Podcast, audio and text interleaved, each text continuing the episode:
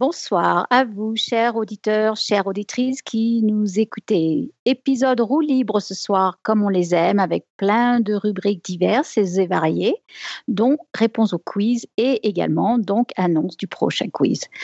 Allons-y sans y tarder, lançons-nous gaiement sur les chemins de la science. Nous sommes le mercredi 28 mars de l'an 2018. Bienvenue dans l'émission 334 de Podcast Science.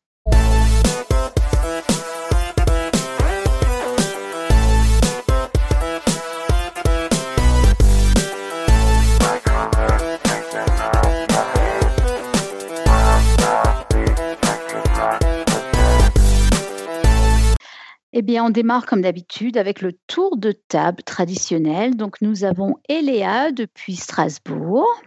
Bonsoir tout le monde. On a Robin depuis Paris. Salut. On a Claire depuis Paris aussi. Hello. On a Tup depuis chez Claire. Salut.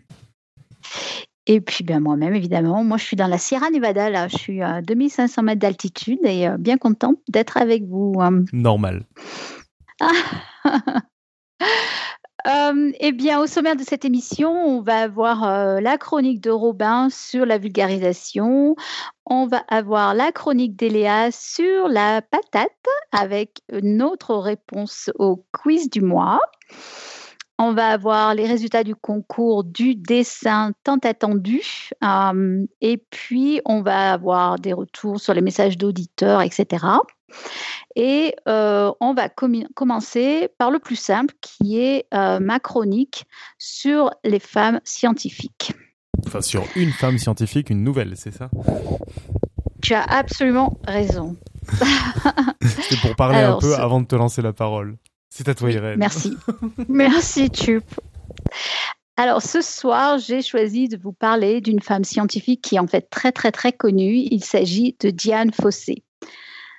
Alors, c'est, j'avoue que c'est une chronique qui a été vraiment très, très, très facile à écrire parce que euh, elle est bien connue et sa vie est très, très bien connue. Mais en fait, je voulais quand même lui rendre hommage ici, euh, parce que c'est pas parce qu'on est connu qu'on n'est pas remarquable. Et euh, vraiment, c'est quelqu'un qui, euh, qui, bêtement, j'allais dire, en vaut la peine. Hein, c'est donc Diane Fossé. Donc, elle fait partie des gens dont, par ailleurs, je pense que si tout le monde était comme elle, on vivrait vraiment dans un monde meilleur. Alors, euh, Diane Fossé, donc, euh, elle est née aux États-Unis d'un père d'origine anglaise et d'une mère américaine en 32, 1932 à San Francisco. Et ses parents ont divorcé lorsqu'elle avait 6 ans. Sa mère s'est remariée euh, avec un riche homme d'affaires qui apparemment n'était pas très sympathique. ce monsieur va, lui interdire de voir son papa. elle le reverra jamais. Et par ailleurs, donc, les relations entre Diane et son, beau-père sont assez mauvaises. C'est apparemment un homme sévère et euh, apparemment, toute son enfance, elle a subi les excès d'autorité, euh, style lui interdire de manger à la table familiale, etc. Euh, elle est devenue une petite fille solitaire, renfermée, mais néanmoins passionnée par la nature et par le monde animal. Alors à 17 ans, elle a entamé des études de comptabilité et rapidement, euh, ça ne lui a pas convenu. Ensuite, elle a décidé de devenir vétérinaire, mais elle n'a pas réussi. Et elle a fini par décrocher un diplôme d'ergothérapie. Et une fois son diplôme en poche, elle a décidé de partir le plus loin possible de San Francisco et elle a atterri dans le Kentucky. Et là, elle travaille dans un hôpital pour enfants et elle a rencontré une, euh, une secrétaire avec qui elle s'est très bien entendue et qui, euh, qui un jour lui a proposé de l'accompagner pour faire un voyage euh, safari au Kenya. Elle a dû refuser à ce moment-là parce qu'elle n'avait pas l'argent, mais l'idée d'un voyage en Afrique a continué à faire son chemin. Et en effet, trois ans plus tard, elle a réussi à emprunter suffisamment d'argent. C'était environ l'équivalent de trois ans de son salaire pour faire un voyage de six mois en Afrique. À l'époque, c'était uniquement touristique, mais c'est ainsi qu'a commencé son œuvre future. On est donc vers 1957. Et à partir de là, progressivement, elle va passer de plus, de plus en plus de temps en Afrique, alors que, évidemment, ses séjours aux États-Unis se raréfient. Et donc, c'est comme ça qu'a commencé la carrière d'éthologue de, Diane Fossé, en fait. Elle a, elle a commencé à y passer plus de temps et elle a commencé à se passionner pour la recherche. Euh, alors, elle a commencé à, travailler avec, en collaboration avec d'autres éthologues euh, et elle a fait euh, comme on le sait, donc d'énormes, d'énormes découvertes sur les gorilles pour en juste citer quelques-uns, ça a été euh, les changements de groupe par les femelles gorilles, sur la façon dont les mâles euh, tuent les petits en bas âge euh, lorsqu'ils sont issus d'un autre père pour que les femelles puissent porter leurs propres enfants, comment les gorilles recyclent leurs substances nutritives, etc. Enfin, si vous êtes intéressé, évidemment que tout est disponible et bien connu. L'ampleur de, l'œuvre est, immense. En, en, 1967, elle a créé son propre centre de recherche au Rwanda qui s'appelle le Karis, je sais pas comment on prononce, Karisoke, peut-être Karisok Research Center au Rwanda. Euh, elle, a, euh, elle a été financée par des organisations prestigieuses comme le National Geographic Institute. Euh, pour citer encore d'autres anecdotes, en 70, son portrait qui a été euh, photographié par son compagnon Bob Campbell euh, est paru en couverture du National Geographic. Je le cite parce que ça montre l'ampleur en fait de, Elle était connue déjà à l'époque. Hein, euh, elle était, elle est vraiment devenue une célébrité mondiale. Elle a promu la protection des gorilles. Et elle a montré comment cette, espèce était tellement attachante. Elle les, a décrites sous, un nouveau jour, bien loin de ces caricatures peintes dans les films d'horreur, les films fantastiques et des livres. Euh, euh, on se rappelle aussi cette photographie d'elle montrant le gorille Peanuts, qui était vraiment euh, un, gorille auquel elle était vraiment attachée. donc, on se souvient de cette photo qui la montre touchant la main de Diane et, qui révèle vraiment un contact paisible entre, entre elle et, ce gorille sauvage, en fait. Elle est, elle est quand même retournée faire des études. C'était euh, de toute évidence une femme très persévérante. En 74, elle a obtenu finalement un doctorat en zoologie de l'université de Cambridge. Et donc en 80, dans les années 80, elle est vraiment devenue la, principale chercheuse mondiale sur la physiologie et le comportement des gorilles euh, de montagne, euh, les définissant comme des, étant très des animaux dignes, très sociable, doux, avec des personnalités individuelles et des relations familiales fortes. Donc, il est vraiment indéniable que son travail avait permis la préservation de l'espèce dans cette, cette région et la, connaissance, en tout cas, de l'espèce dans le monde entier.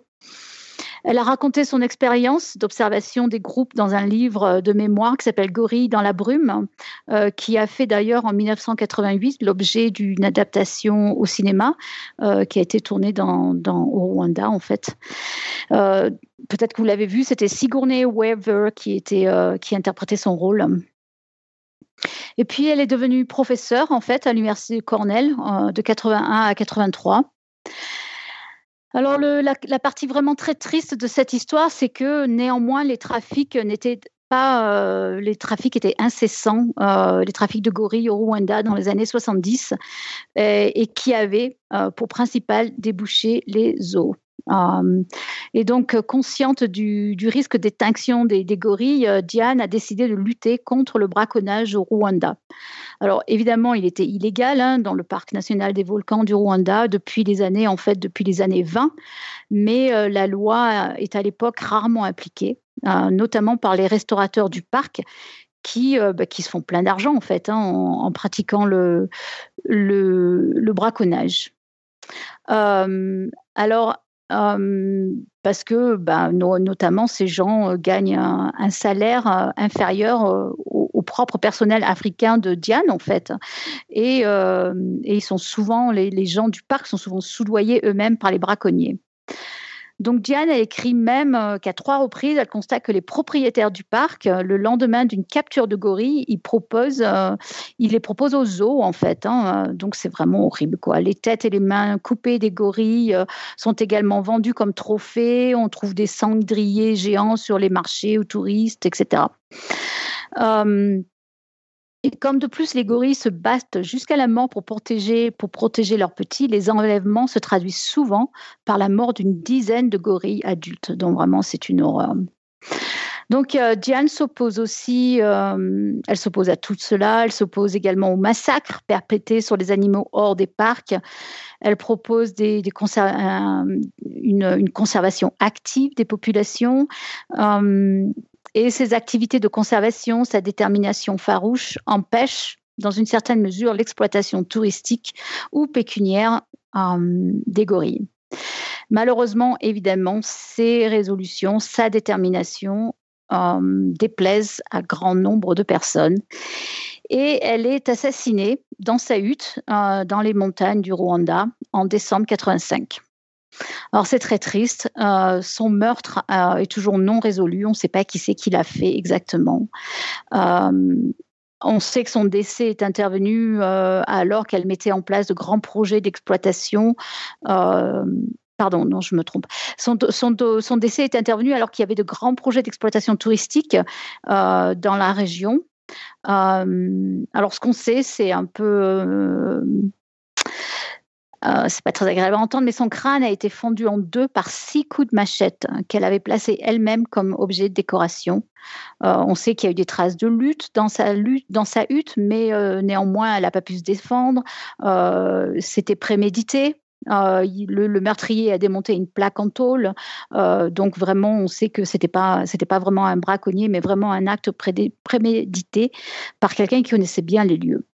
Euh, il n'y a pas eu de vol dans la dans la hutte non plus.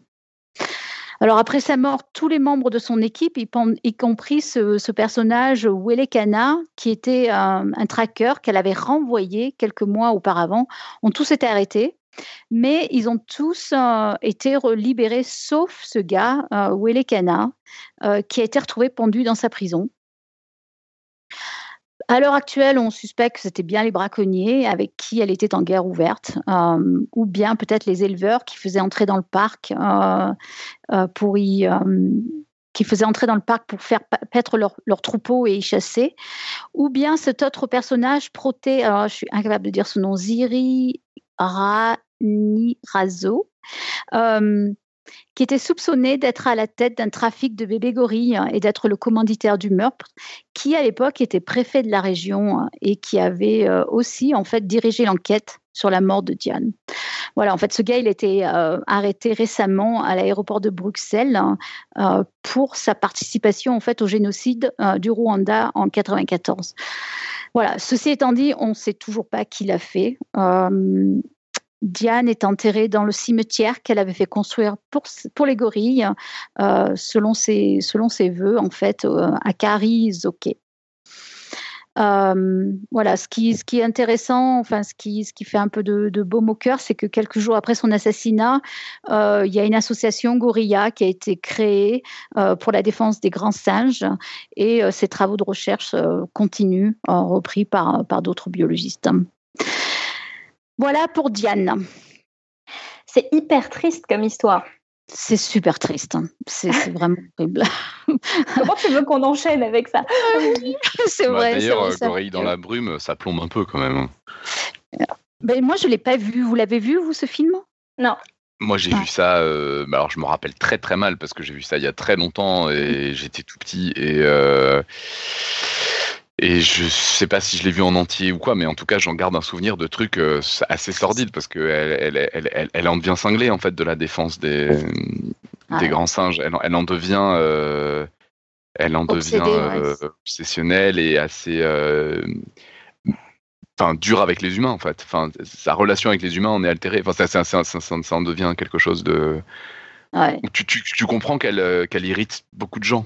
Et à, et à côté de ça, tu comprends aussi sa position. Enfin, c'est-à-dire que c'est, c'est, c'est juste que comme personne s'en préoccupe, enfin, l'impression que ça donne après, euh, voilà, c'est un film, hein, mais euh, mm, mm, mm, c'est que euh, c'est tellement personne s'en préoccupe qu'elle prend ça complètement sur elle et que et qu'elle en, qu'elle en devient malade, quoi. Ouais, presque. Ouais, ouais, ouais, ça m'étonne pas, ouais. Ouais. Mais ça me donne envie d'aller voir le film, c'est sûr.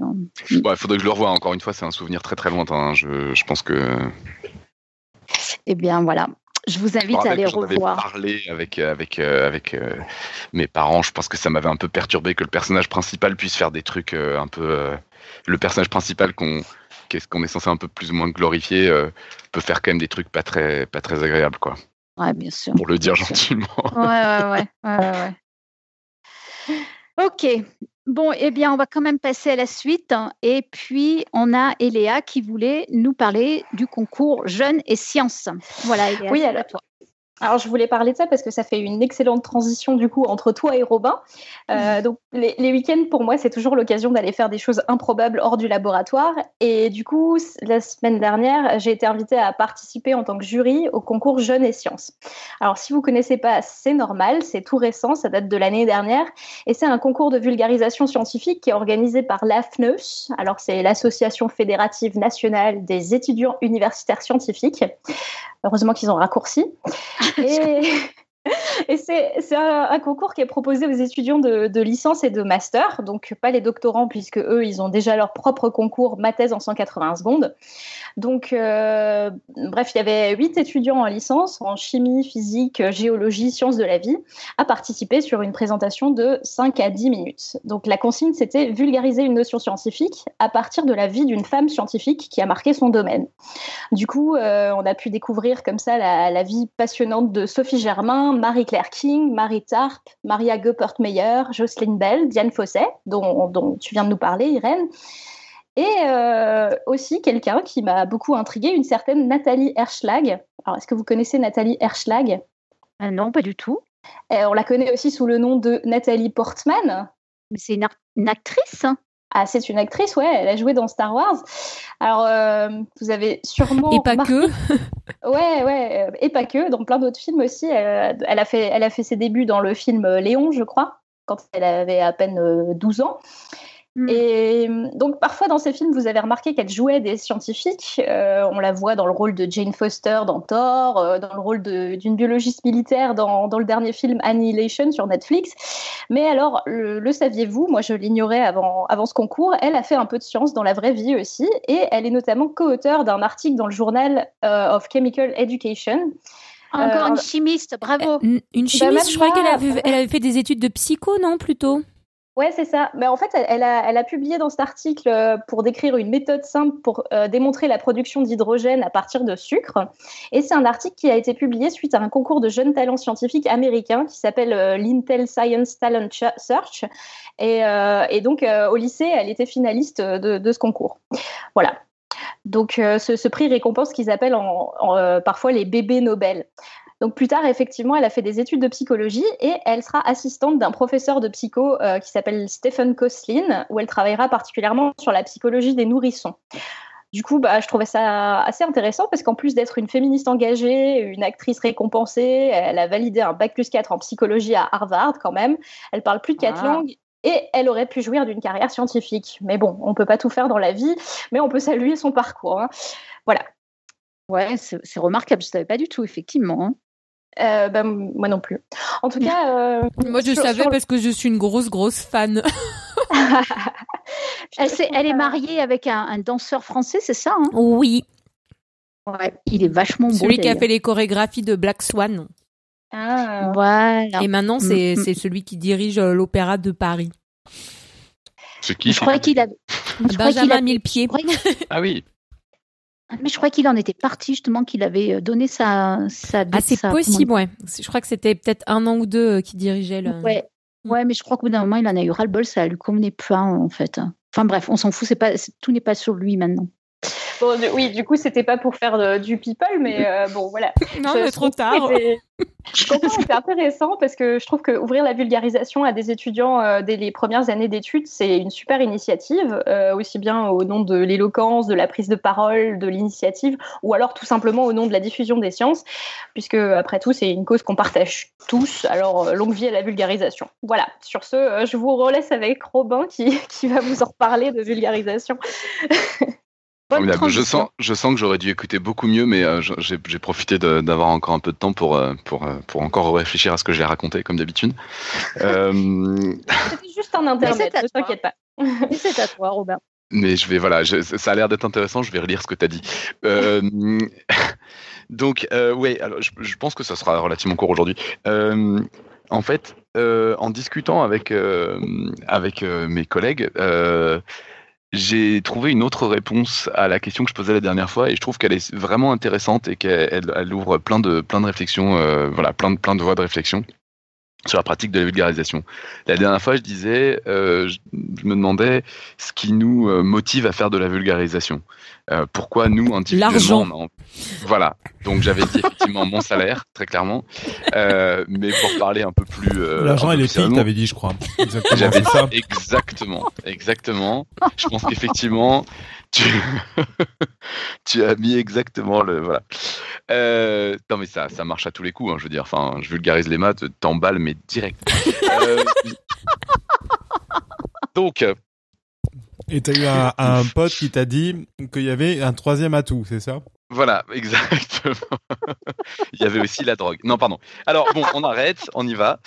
Euh, le, le, les, deux réponses que j'avais données, c'était euh, que bah voilà, ça m'intéresse, donc euh, j'ai envie de faire partager à ça à tout le monde. Ça, c'est un truc très naturel euh, qu'on a tous de un sujet qui nous plaît, on a envie d'en parler, d'en parler, d'en parler, et de le partager et de faire que les gens soient aussi enthousiastes que nous pour se sentir moins seuls.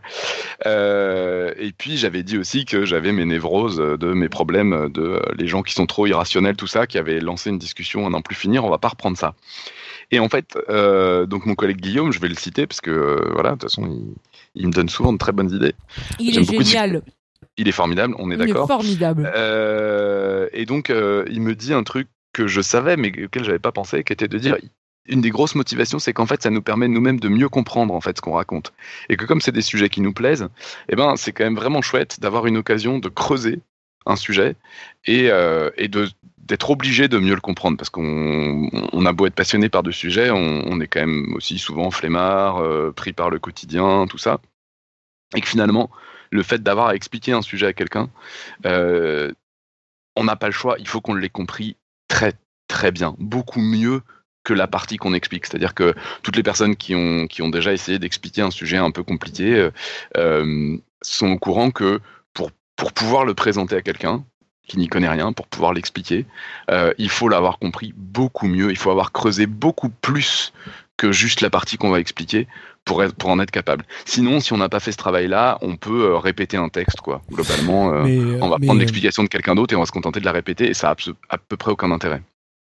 Mais ouais, ouais, et, et en fait, c'est même, en plus d'aller autour, c'est qu'il faut qu'on arrive à prendre du recul, en fait, de ce qu'on est en train d'apprendre.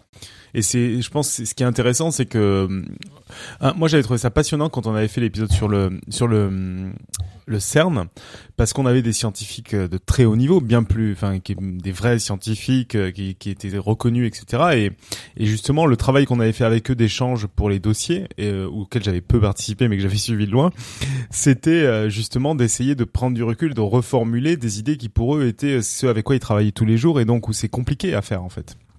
Ah oui, oui, mais les, les, les, les gens qui, qui, qui, sont hyper spécialisés euh, ne se rendent plus compte, sont à une distance phénoménale des gens normaux sur, quand il s'agit de leur sujet. Quoi. Enfin, c'est, c'est, ils, sont, ils sont beaucoup trop loin. Mais mine de rien, pour expliquer, même quand c'est pas ton quotidien, que t'es pas hyper spécialisé, tu as besoin de, creuse, de, de, de, de, comprendre beaucoup plus que la partie que t'expliques. Et donc, comme c'est des sujets qui nous intéressent, bah, on est content de le faire c'est clairement un truc, euh, pour nous, ça nous permet effectivement de prendre du recul, d'avoir une vision plus large des choses, d'être obligé d'aller euh, mieux comprendre les choses, de nous renseigner. C'est une occasion euh, géniale pour ça. Mais ça amène aussi, du coup, à un écueil qui est, qui est très classique, c'est le fait que, ben, quand c'est notre métier, comme Claire et moi, de faire de la vulgarisation, le gros problème, c'est qu'à force de creuser un sujet, ben, un thème en l'occurrence, ben, plus on avance, plus on en sait. Donc on pourrait espérer que mieux on explique, mais le problème c'est que le public, lui, ben, il se renouvelle tout le temps et que lui, il avance pas. Et c'est un, une, une, réelle difficulté, en fait, dans ce métier-là, euh, de réussir à rester avec la lucidité de ce que le public, qui lui ne bouge pas, qui lui n'avance pas, sait, comprend, aime, etc. Euh, il faut réussir à garder un œil neuf. Ça me fait énormément penser à... Euh, à une activité que j'ai pas faite euh, professionnellement, mais que j'ai quand même faite euh, un certain nombre de fois, qui est la, mise en scène. La mise en scène, c'est un truc super difficile parce qu'on voit une pièce se mettre en place, on, essaye de faire en sorte que euh, le texte soit de plus en plus, euh, les situations, etc., tout ça prenne sens, prenne corps, que ce soit de plus en plus simple, clair pour le public finalement de, de suivre ce qui est, ce qui est, ce qui a été euh, écrit par l'auteur, et puis notre intention éventuellement de, de, de à rajouter là-dedans. On essaye de faire en sorte que que, que tout se tienne bien, soit, soit bien, quoi. Et en fait, le problème, c'est que quand on voit une scène pour la quinzième fois et qu'on la répète et qu'on la répète et qu'on sait nous ce qu'on a mis dedans et ce qu'on veut mettre dedans et pourquoi on a dit aux comédiens de faire ci ou ça, au bout d'un moment ça devient super difficile de se dire bon si j'avais pas du tout ce que j'ai en tête, si si j'avais pas du tout euh, fait tout ce travail là et que je voyais cette scène là tout de suite, est-ce que vraiment je comprendrais ce que j'ai envie que les gens comprennent? Je, je verrais ce que les gens ont envie de, de, de parce que c'est pas forcément comprendre là, en l'occurrence mais c'est encore plus dur, dur, quand t'es un des comédiens en train de la jouer en direct et que t'essaies de la mettre en scène en direct. Ça, c'était ah oui, expérience d'impro. ah non, non, non, mais ça, euh, faire, faire la mise en scène et jouer en même temps, enfin, moi, je m'y jamais, ne serait-ce que pour ça. Je dis, tu peux pas avoir cette lucidité-là, tu peux pas avoir ce regard. Mais en fait, le, je pense que le groupe peut l'avoir, en fait. C'est ça qui est rigolo, c'est que mine de rien, c'est un peu ce que tu essaies de faire dans la mise en scène, c'est que, et c'est justement le contraste entre l'impro et le théâtre pour moi, c'est que tu, tu ressens que le groupe et le public, à un moment donné, a besoin de quelque chose et c'est ça que tu vas essayer de jouer dans l'impro. Là où dans euh, et où tu mine de rien, as une notion de propos aussi qui va essayer d'être en, en, mélange des deux. Et là où euh, dans le théâtre, tu t'insistes peut-être plus sur le propos que tu veux euh, imposer entre guillemets au public tout en ayant pas conscience tellement un propos. Moi, je, je, trouve surtout que j'ai, j'ai, euh, moi quand je fais de la mise en scène, enfin, à la limite, si on veut faire le parallèle, j'avais pas pensé à faire le parallèle jusqu'à jusqu'à ce point-là, mais euh, de même qu'avec la science, il y a, y a bah, avec la, mise en scène, disons qu'il y a un auteur qui a écrit un texte et que j'ai, pas envie de le trahir, que j'ai envie de mettre en valeur ce texte parce que si j'ai envie de le mettre en scène, c'est que j'ai aimé ce texte et que donc c'est ce que j'ai aimé dans le texte, c'est, la façon que j'ai eu moi de comprendre le texte, mais c'est malgré tout ce que l'auteur y a mis. Et j'ai, vraiment envie de, de, valoriser ce texte que j'apprécie. Et donc, euh, et, et, et, donc voilà, et donc il faut que il faut que ça marche quoi. Et, et encore une fois, euh, enfin, on a fait du théâtre ensemble hein, pour les gens qui sont pas encore au courant. J'ai mis euh, en scène euh, Nico deux ou trois fois. Euh, et, c'est quel courage. Ouais. Et ouais. c'est toute la, toute la difficulté de de, de, réussir à garder justement cet œil neuf alors qu'on ressasse, on ressasse, on ressasse les scènes. Et c'est, et c'est, je trouve, un, un, parallèle qui, en tout cas, moi qui ai fait du théâtre, me parle, de dire, tu présentes un sujet un, un, un nombre énorme de fois, je veux dire, le, le, le nombre pi, j'en ai parlé un nombre incalculable de fois, et malgré tout, il faut que je garde la lucidité de qu'est-ce qui va intéresser les gens, à quel endroit ils vont coincer, etc. etc. Et moi, plus j'avance et plus j'en sais, et plus il y a des, chances qui me, des choses qui me paraissent évidentes. Et on ne peut pas empêcher ça. Mmh. Euh, à partir d'un moment, euh, plus tu expliques les choses et plus ça te paraît clair. Et donc, il y a des choses où tu ne comprends même plus, tu ne réalises même plus qu'il y a une difficulté. Et c'est une vraie grosse difficulté.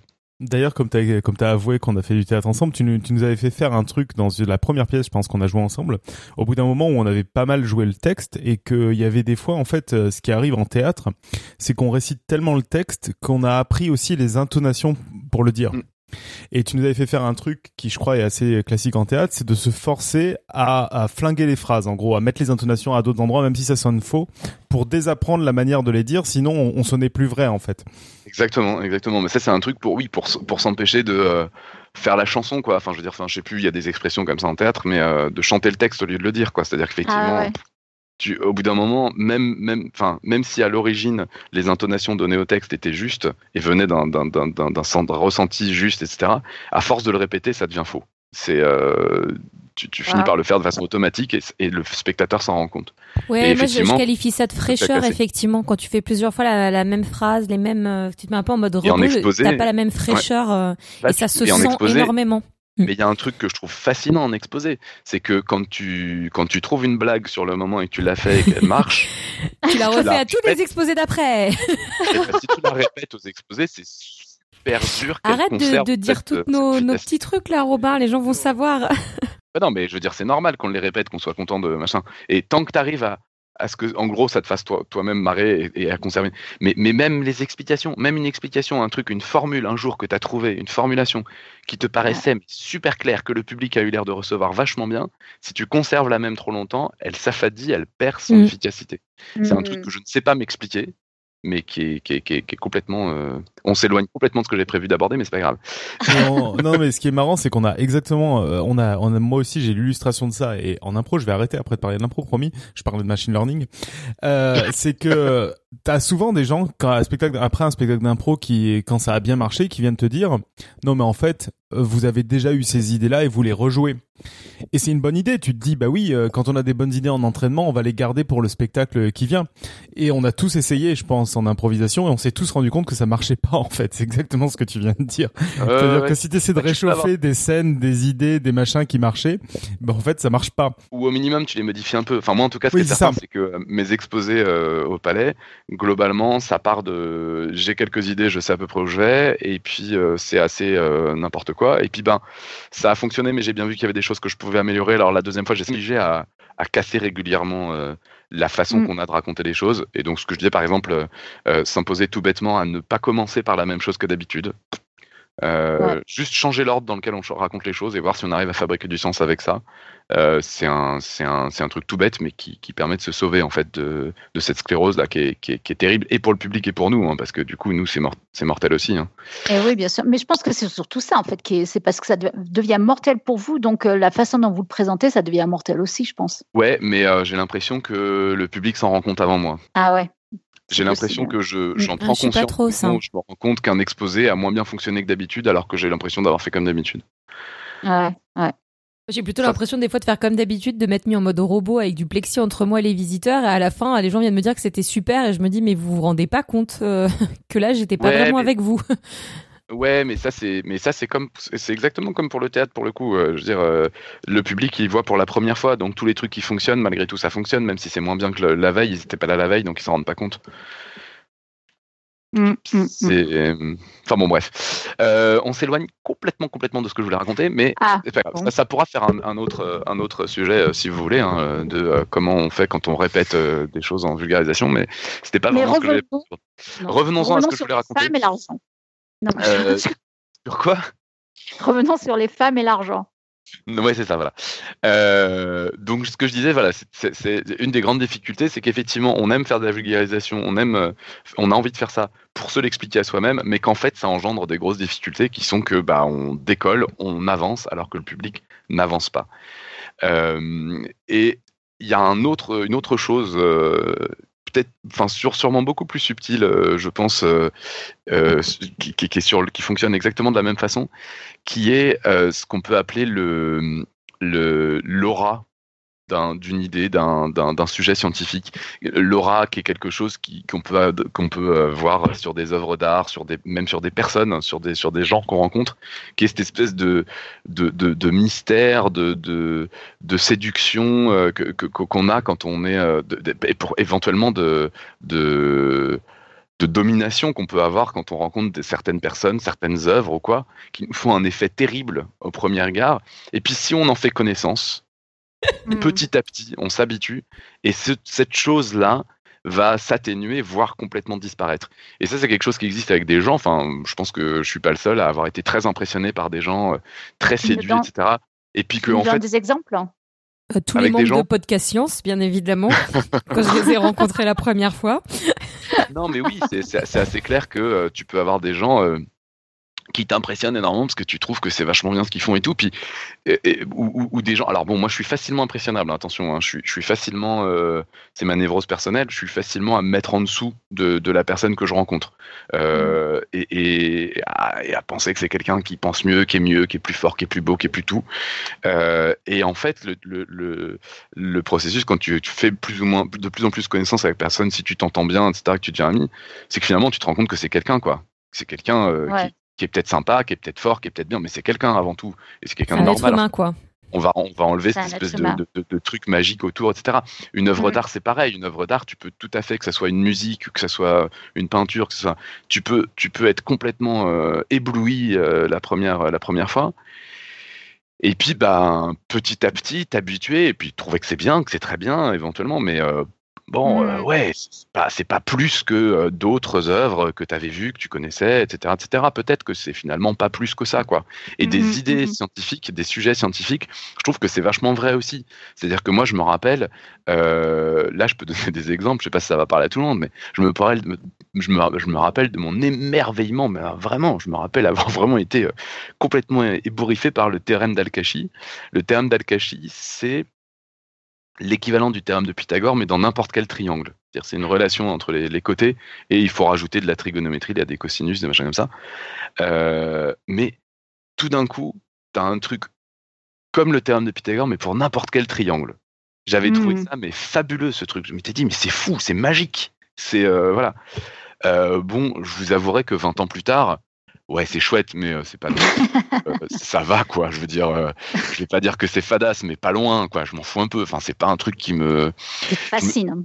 Ouais, voilà. C'est c'est certaine manière, c'est normal que ça existe tu vois, enfin, voilà, c'est pas surprenant qu'une telle relation existe. Tu as démystifié en fait. Ouais, ça ça c'est devenu complètement. Euh, euh, ouais, le, fait que, je sais pas, par exemple, le fait que bah, j'ai essayé de vous expliquer pourquoi c'était normal, par exemple, quand j'ai fait l'épisode sur pi, pourquoi c'était normal qu'il y ait une constante qui relie le diamètre au périmètre, parce qu'en fait tous les cercles ont la même forme. Je veux dire, quand on te dit dans n'importe quel cercle, quel qu'il soit, c'est toujours le même nombre qu'on doit utiliser pour passer du diamètre au périmètre, c'est magique, c'est fou. Et, c'est vrai quand on a comme ça. Quand tu as compris que c'est juste parce que tous les cercles avaient la même forme et que bah il y a la même chose pour un carré, si tu multiplies son côté par 4, tu as son périmètre quelle que soit la taille du carré. Tu dis bah oui, c'est con en fait. Et, donc tu, perds cet aspect magique. Mais toi tu l'as perdu et le public mm. ne l'a pas perdu. Ouais, c'est vrai. C'est vrai. Et ça, cette aura que peuvent avoir, ce, j'appelle ça une aura, on peut appeler ça n'importe comment, cette séduction, ce, cet effet waouh que, que, peuvent avoir un certain nombre de, mm. sujets, mm. d'idées scientifiques, c'est vachement important de garder en tête que pour toi, elles peuvent s'étioler et que pour le public, ben, en fait, non. Et qu'il va falloir insister dessus, il va falloir bien montrer que si c'est très impressionnant, etc., alors que pour toi, ça ne l'est plus.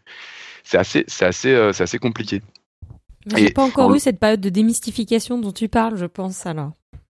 Bah, je sais pas, hein, peut-être que, peut que ça marche qu'en maths, hein, ce que je raconte, mais. Euh, non, je pense pas. Non, mais en chimie, moi, je me souviens euh, de. Euh, peut-être dans une certaine mesure, c'est n'est pas aussi spectaculaire, mais rien que le fait de qu'une solution puisse changer de couleur si tu rajoutes un acide ou une base, bah, moi, je sais pas, quand tu découvres ça, ça fait un certain effet quand même. Euh, les gens qui n'ont pas l'habitude de, la chimie. Euh, Alors c'est vrai que ouais, je suis d'accord, je peux être euh, du coup un peu démystifiée sur ces trucs-là, mais je crois qu'en fait, je me réjouis tellement de la réaction des gens. Oui, mais justement, tu prends appui sur autre chose. Ouais. Tu prends appui sur autre chose. C'est parce que tu sais que les gens vont être surpris, c'est parce que tu te rends compte qu'ils sont surpris, qu'ils sont émerveillés, que, que, que tu arrives à, à vendre la soupe, quoi. Ouais, ben non, ou j'ai encore conscience de la valeur du mythe du truc, parce qu'effectivement, tu le redécouvres à chaque fois dans, les, dans des yeux neufs.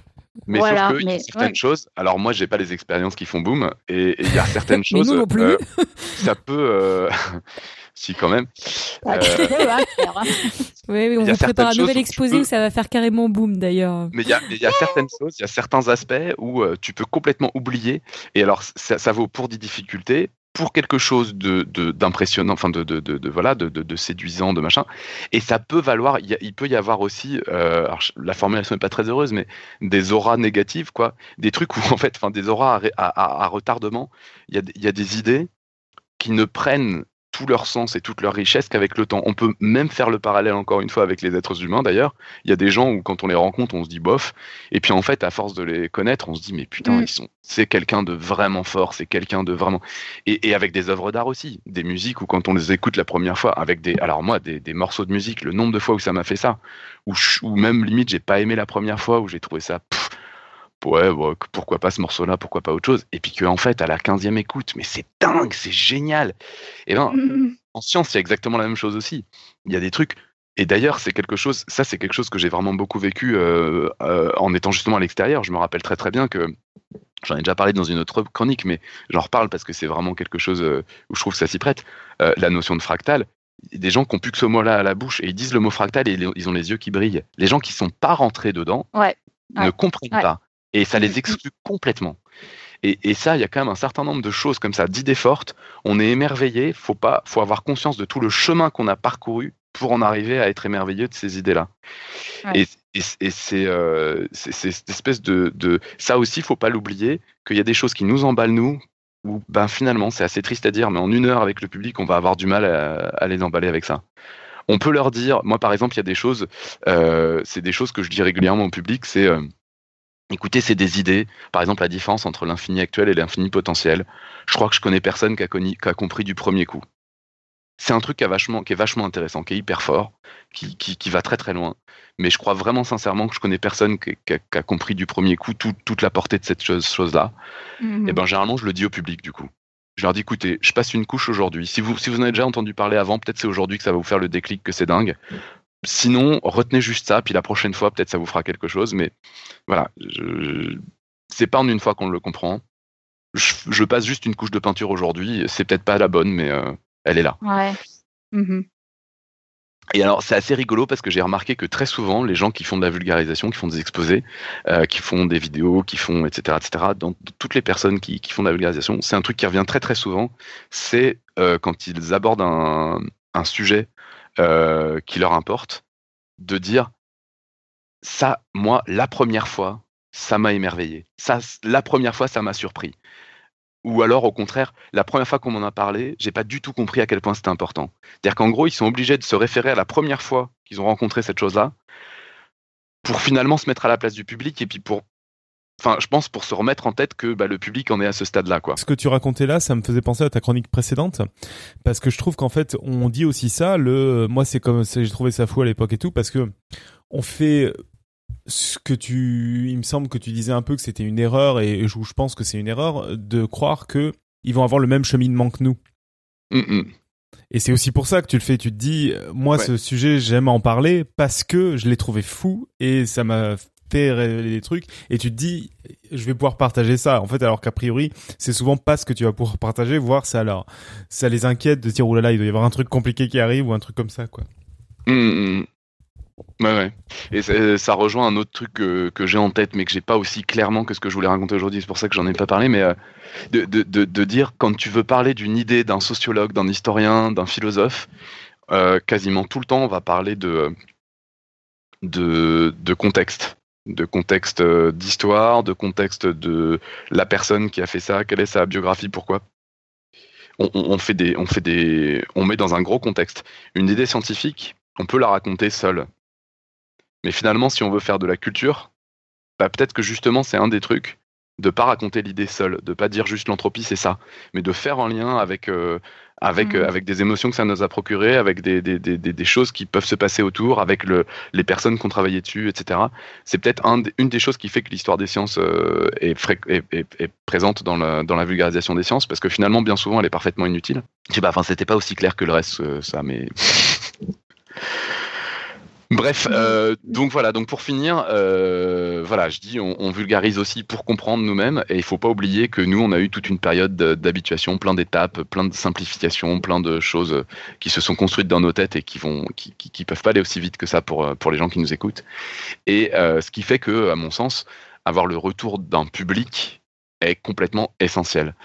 Et euh, d'où le fait que l'écrit est particulièrement difficile, d'où le fait que euh, c'est vraiment euh, important pour moi d'avoir les exposés face au grand public et face aux scolaires tout le temps pour tester, pour voir, pour me remettre tout le temps dans le bain, pour savoir à chaque fois où j'en suis de, de, ces choses-là, des façons d'expliquer les choses. Euh, et changer de, type de public aussi, bien sûr. C'est-à-dire que enfin, ça, ça va avec ce que tu viens de dire. C'est-à-dire faut pas s'adresser qu'à des petits, faut pas s'adresser qu'à des grands, faut pas s'adresser qu'à des, des, gens qui sont en formation scientifique, faut pas s'adresser qu'à des gens. faut varier tout le temps, tout le temps pour essayer justement de choper partout euh, euh, les, trucs qui coincent, les trucs qui fonctionnent, les trucs qui émeuvent, les trucs qui, qui, qui, font que les gens comprennent pas, aller chercher de la, de la, diversité et se souvenir en permanence aussi des difficultés qu'on a eu, qu'on a vu chez certaines personnes, de ce qui fonctionne, des, des choses qui, qui, font, qui créent des déclics chez beaucoup de gens, de, etc.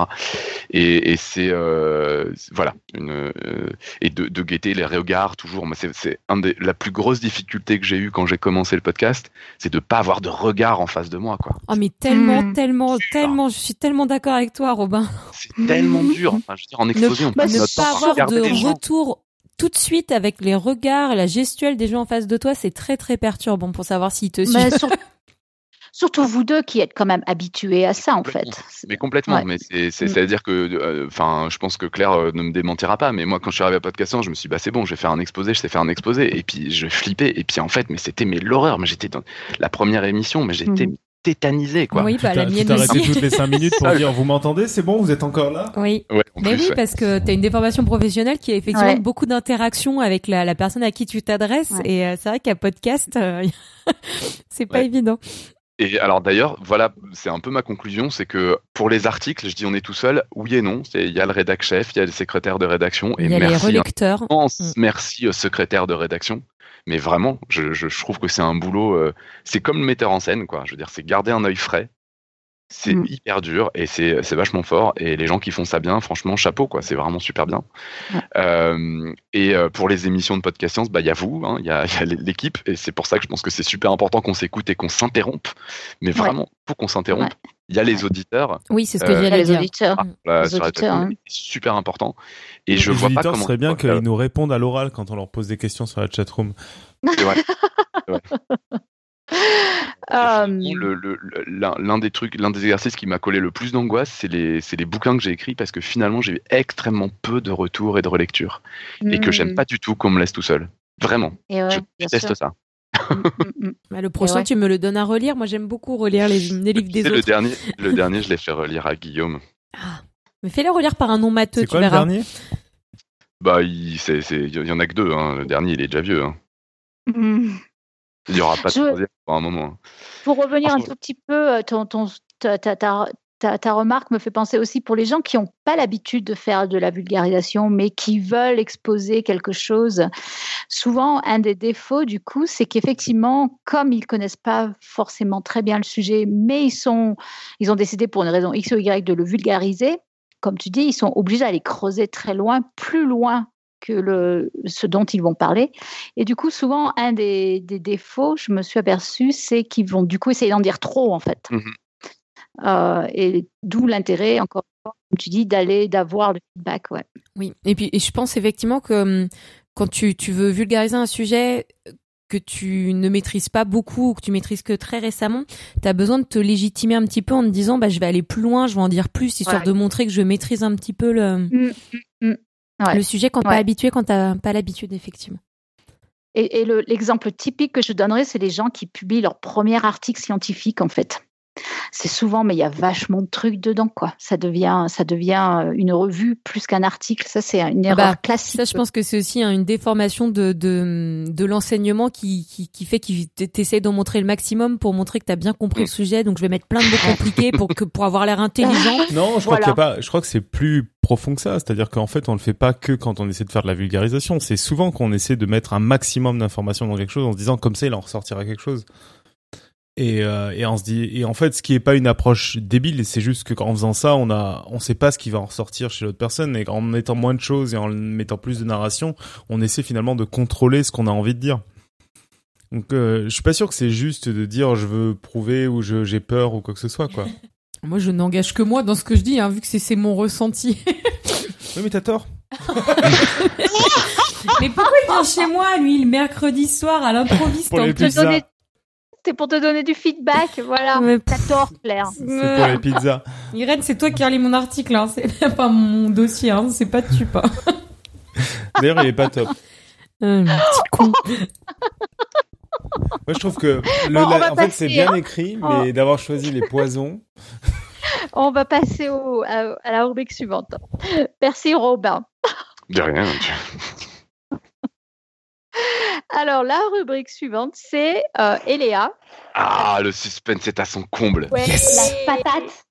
La patate. Rassure-moi, tu, reportes tu reportes la réponse au dossier, quoi. J'espère. Euh, c'est-à-dire bah, C'est-à-dire que tu es vraiment à l'heure pour la réponse au, à, au, au quiz Ah bah oui Mais enfin C'est pas possible C'est la première fois de l'histoire du quiz Bah, non, non, non seulement je suis à l'heure, mais, euh, mais alors je me sens directement concernée par les commentaires de tout à l'heure. C'est que en fait, je connais très bien le sujet de de, de, de, la patate. de la patate, c'est pour ça que je voulais y répondre. Mais en fait, il y a tellement de choses à dire, tellement intéressantes que euh, c'est trop dur de, de, que as décidé de parler de tout. Donc de faire tout ce qu'on a dit qu'il fallait pas faire juste avant. C'est ça, pour illustrer. Parfait. non, mais c'est bien, tu te donneras un feedback au fur et à mesure, tu vas voir, c'est très agréable. Tup est là. Il paye. en, fait, je lui ai dit que c'était toujours merveilleux ce qu'elle faisait. Pardon, je t'interromps. C'est moi qui t'interromps, je crois. J'arrête. C'est tu qui interromps. en, fait, en fait, je me suis même dit euh, pourquoi pas ne pourquoi ne pas faire les, choses un peu un peu originales et du coup en parallèle, je vais essayer de poster euh, les, informations essentielles de ce que je vais dire en réponse au quiz euh, sur mon compte Twitter du Plantoscope. Ok, donc ça va me demander un peu de concentration. Vous pouvez Il y a des femmes qui sont vraiment multitâches, c'est impressionnant. ouais. Je, je suis pas sûre d'y arriver, mais voilà, je vais essayer.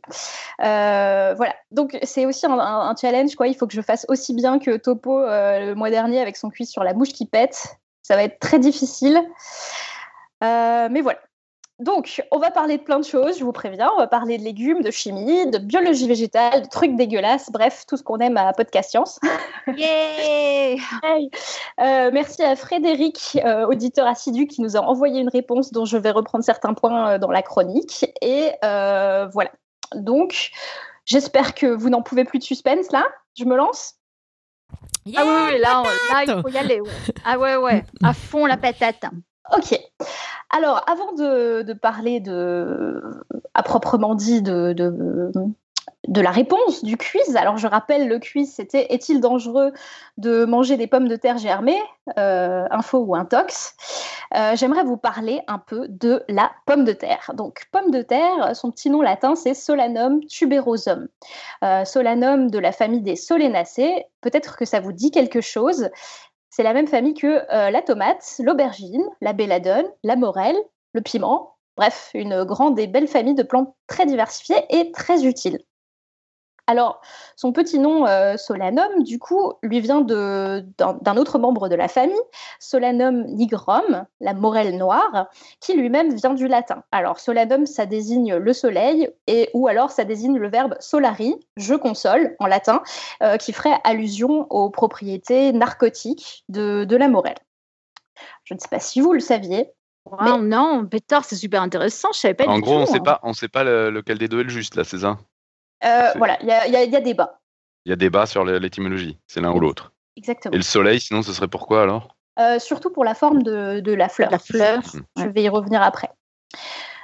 Alors, euh, petite info pour vous expliquer ce que ce que c'est que la patate. Alors, il faut savoir que la le plant de pomme de terre euh, présente deux types de tiges différentes. Il y a des tiges aériennes qui sortent de terre et sur lesquelles on va voir pousser les feuilles, et des tiges souterraines que l'on appelle les stolons, euh, qui vont aider la plante à se propager et au bout desquels apparaissent les tubercules. Alors, qu'est-ce que c'est qu'un tubercule? C'est une sorte de spécialisation de ces tiges souterraines qui vont se mettre à grossir et à stocker des nutriments et à fonctionner comme un organe de réserve. Euh, c'est une étape en biologie qu'on appelle la tubérisation. Et euh, les tubercules se forment en même temps que la plante s'arrête de grandir à un moment dans son développement. Et ça, ça dépend de plusieurs signaux euh, hormonaux, de la durée d'exposition lumineuse dans la journée et de la température. Donc, dès que la, pomme de terre, elle est, un, peu, un peu futée. Dès qu'elle sent euh, la mauvaise saison arriver, elle va mettre de la nourriture de côté, ralentir, perdre ses feuilles pour l'année suivante et faire un tubercule qui va pouvoir germer euh, l'année d'après. Donc, quand il ne germe pas, il se met dans une phase qu'on appelle la dormance, un peu comme euh, une graine.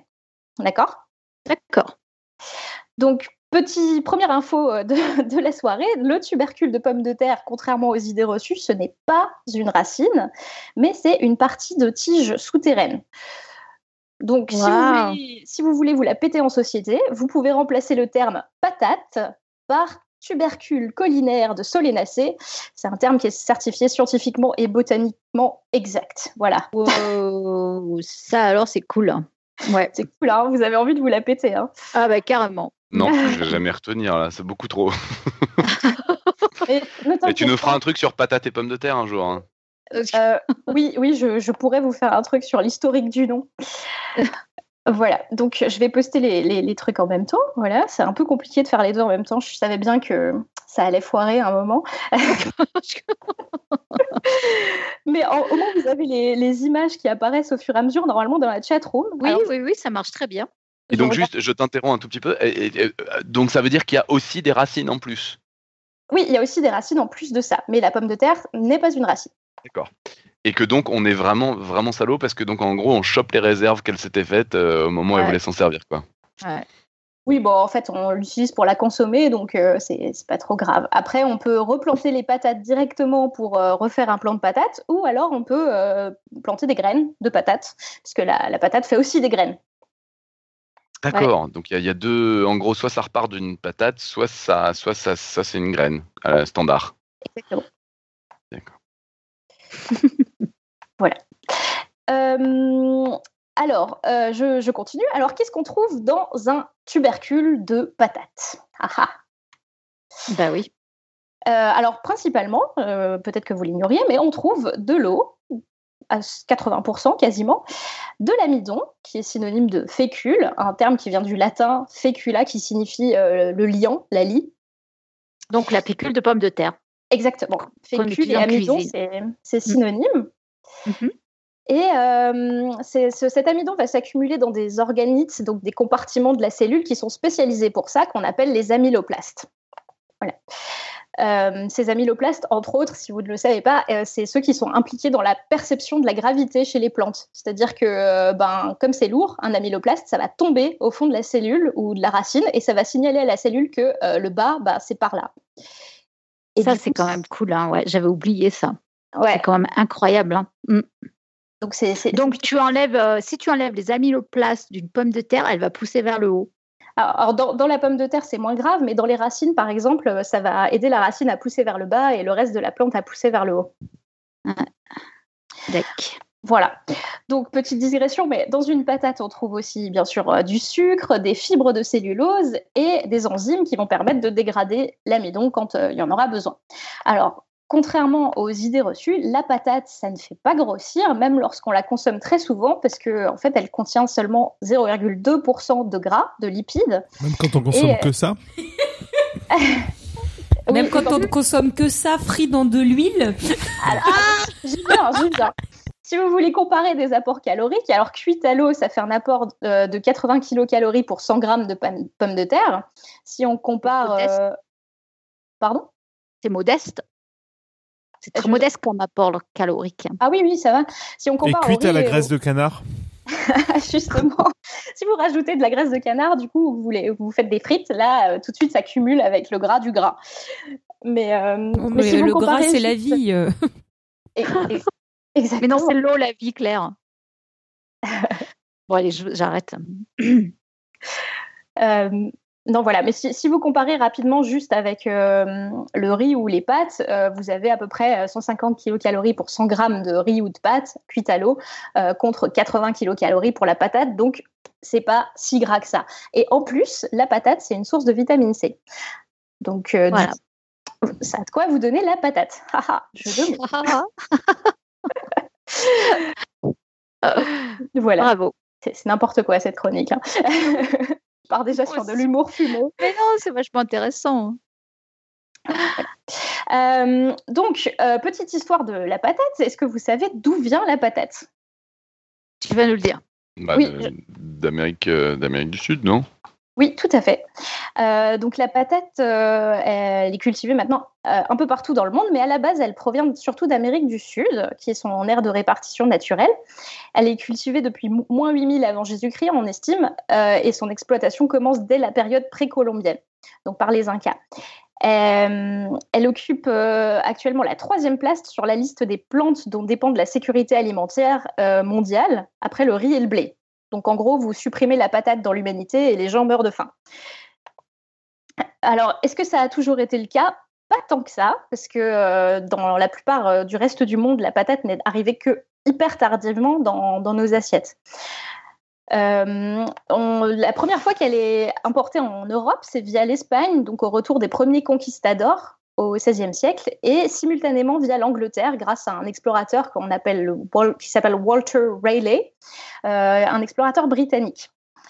Alors pendant longtemps en Europe, on va bouder sa consommation et on va l'utiliser exclusivement comme plante ornementale puisque la fleur est un peu, un peu charmante. Euh, on, accuse la pomme de terre à l'époque de tous les maux et notamment de, véhiculer la lèpre ou la peste. Voilà, donc les, croyances hmm. ayant la vie dure, personne n'a jamais mangé. Et, en termes de reconnaissance de tous les avantages de la patate, en, fait, on doit beaucoup à un certain Antoine Augustin Parmentier, Je ne sais pas si ça vous dit quelque chose. Ah, on connaît tous Augustin. Donc on l'a surnommé le roi de la patate et il va donner son nom au fameux hachis parmentier à base de patates. Alors je voulais juste vous parler un peu de ce gars parce que quand j'étais petite, j'étais persuadée que, euh, Auguste, que, Antoine Parmentier avait ramené les patates euh, d'Amérique du Sud. J'avais cru ça longtemps. En fait, pas du tout. Euh, ce mec-là, il était pharmacien et il est devenu pharmacien militaire. Euh, il s'est fait emprisonner en Allemagne et c'est là-bas qu'il a, découvert, qu'il a, qu'il a découvert les propriétés de la bouillie de patate qu'on sert euh, aux, prisonniers. Donc une fois libéré, il consacre toute sa vie à l'étude de ce tubercule. Il devient obsédé de la patate. Et un jour, ah. l'Académie de Besançon propose un concours pour trouver des solutions à la malnutrition et il publie un rapport d'analyse sur la toxicité de la patate. Voilà. Donc le premier, euh, bah, il démontre que les tubercules de patates sont pas si toxiques que ça, euh, que ça se consomme et que euh, ça pousse sur les sols les plus stériles et que ça peut sauver la, France de la famine.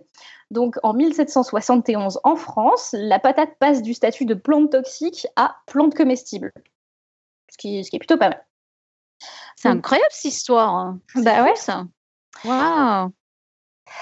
Euh, donc toute sa vie, il va euh, apprendre aux fermiers du coin comment, euh, comment cultiver la patate, aux femmes à, comment cuisiner les patates et ainsi de suite. Et c'est grâce à lui en fait qu'en France on a commencé à manger de la patate parce qu'avant on pensait que que ça se mangeait pas simplement. Et ouais, bien sûr. Waouh, incroyable. Voilà. Alors, euh, comme toute plante euh, devenue capitale euh, dans, l'alimentation, etc., il y a pas mal de labos qui, essayent de faire des patates génétiquement modifiées. Alors, au-delà de les rendre plus grosses, résistantes à, des, insectes, etc., etc., plusieurs tests ont été faits pour, par exemple, réduire leur tenue en sucre ou alors remplacer la production de sucre par d'autres biopolymères ou même plus fou, pour leur faire exprimer des antigènes de virus qui feraient qu'on se vaccinerait en mangeant. Donc, bref, la patate, ça a un gros potentiel, mais ça, ça implique de faire des OGM. Et tant que les OGM auront une mauvaise presse euh, partout, euh, ça sera difficile de nous faire avaler ça. Ah, ouais. Mmh, mmh, mmh. Voilà. Donc, malgré toutes euh, les qualités que j'ai énoncées, malgré tout, les patates contiennent des molécules qui peuvent être dangereuses pour la santé. Donc je m'approche tout doucement de donner une réponse. Ouais, blâmons les molécules et la chimie comme d'habitude. Ah. Ouais, ouais, ouais. Non mais bravo. Non mais les gens sur podcast, c'est infernal pour ça. Je me demandais si tu te souvenais de la question du quiz là. Je commençais à me poser la question. Ah mais non, j'y viens. en tout cas, c'est passionnant. Faut qu'on fasse une émission spéciale patate en fait. Ah oui, non mais ah bah oui. c'est impressionnant. Hein. Mais je vous le dis depuis combien de temps On écoute trop bon. Oui, la patate, c'est passionnant. Et moi, je suis toujours partante pour parler de, de patate. Alors, euh, dans la patate, du coup, qu'est-ce qu'on trouve comme molécules toxiques On trouve des molécules qu'on appelle les glycoalcaloïdes en faible quantité. Alors, on a plein de molécules en in que Claire adore, comme l'alpha-tomatine, l'alpha-solanosine, l'alpha-solmargine, etc. Et en quantité plus importante, l'alpha-solanine et l'alpha-chaconine. Donc c'est souvent, ah. souvent euh, ces molécules dont vous entendrez parler. Euh, tout le monde parle génériquement de la solanine, alors qu'il s'agit en fait du contenu en alcaloïde total de la pomme de terre. Donc dans certains articles, si vous faites des recherches, vous pouvez croiser un terme euh, indiqué TGA, total glycoalcaloïde. Donc c'est tous les alcaloïdes de la pomme de terre et ah, pas que la, la solanine. Donc la solanine, ça regroupe plusieurs molécules, c'est ça, c'est ce que tu veux dire, hein, si j'ai bien compris. C'est un abus de, langage mmh, mmh. Euh, qu'on fait pour désigner tous les glycoalcaloïdes, mais il y a une molécule qui s'appelle l'alpha-solanine, qui est différente de l'alpha-chaconine, qui est aussi un, un glycoalcaloïde contenu dans la patate. D'accord. Ça va, c'était clair? Oui, oui, oui, oui, oui. Ok. Alors, euh, la plupart de ces glycoalcaloïdes sont répartis juste sous la peau de la pomme de terre et leur concentration augmente si le tubercule ne reste pas au frais, par exemple, ou s'il est exposé à la lumière, parce que ces deux signaux sont interprétés comme le moment de regermer. Euh, dans de faibles quantités, euh, ces molécules font que la pomme de terre a un bon goût de pomme de terre, mais par contre, en excès, elles leur donnent un goût amer et des fois, elles les rendent même piquantes sous la langue. Et c'est à partir de ce moment-là que potentiellement, ça peut devenir dangereux. Alors, la plante, si vous vous demandez, ne produit pas gratuitement des composés toxiques pour l'homme. En réalité, euh, ces molécules sont des défenses chimiques contre certains animaux, des insectes, des champignons, des vers nématodes ou même des bactéries. Parce que, vous savez comme moi que euh, tous ces organismes ont faim aussi et euh, eux aussi veulent leur part de patates aux grandes dames des cultivateurs qui sacrifient chaque année une proportion de leur récolte sur l'autel des pathogènes. Oui, parce que c'est ça, c'était bien dit, hein. bravo. Ah, bah oui.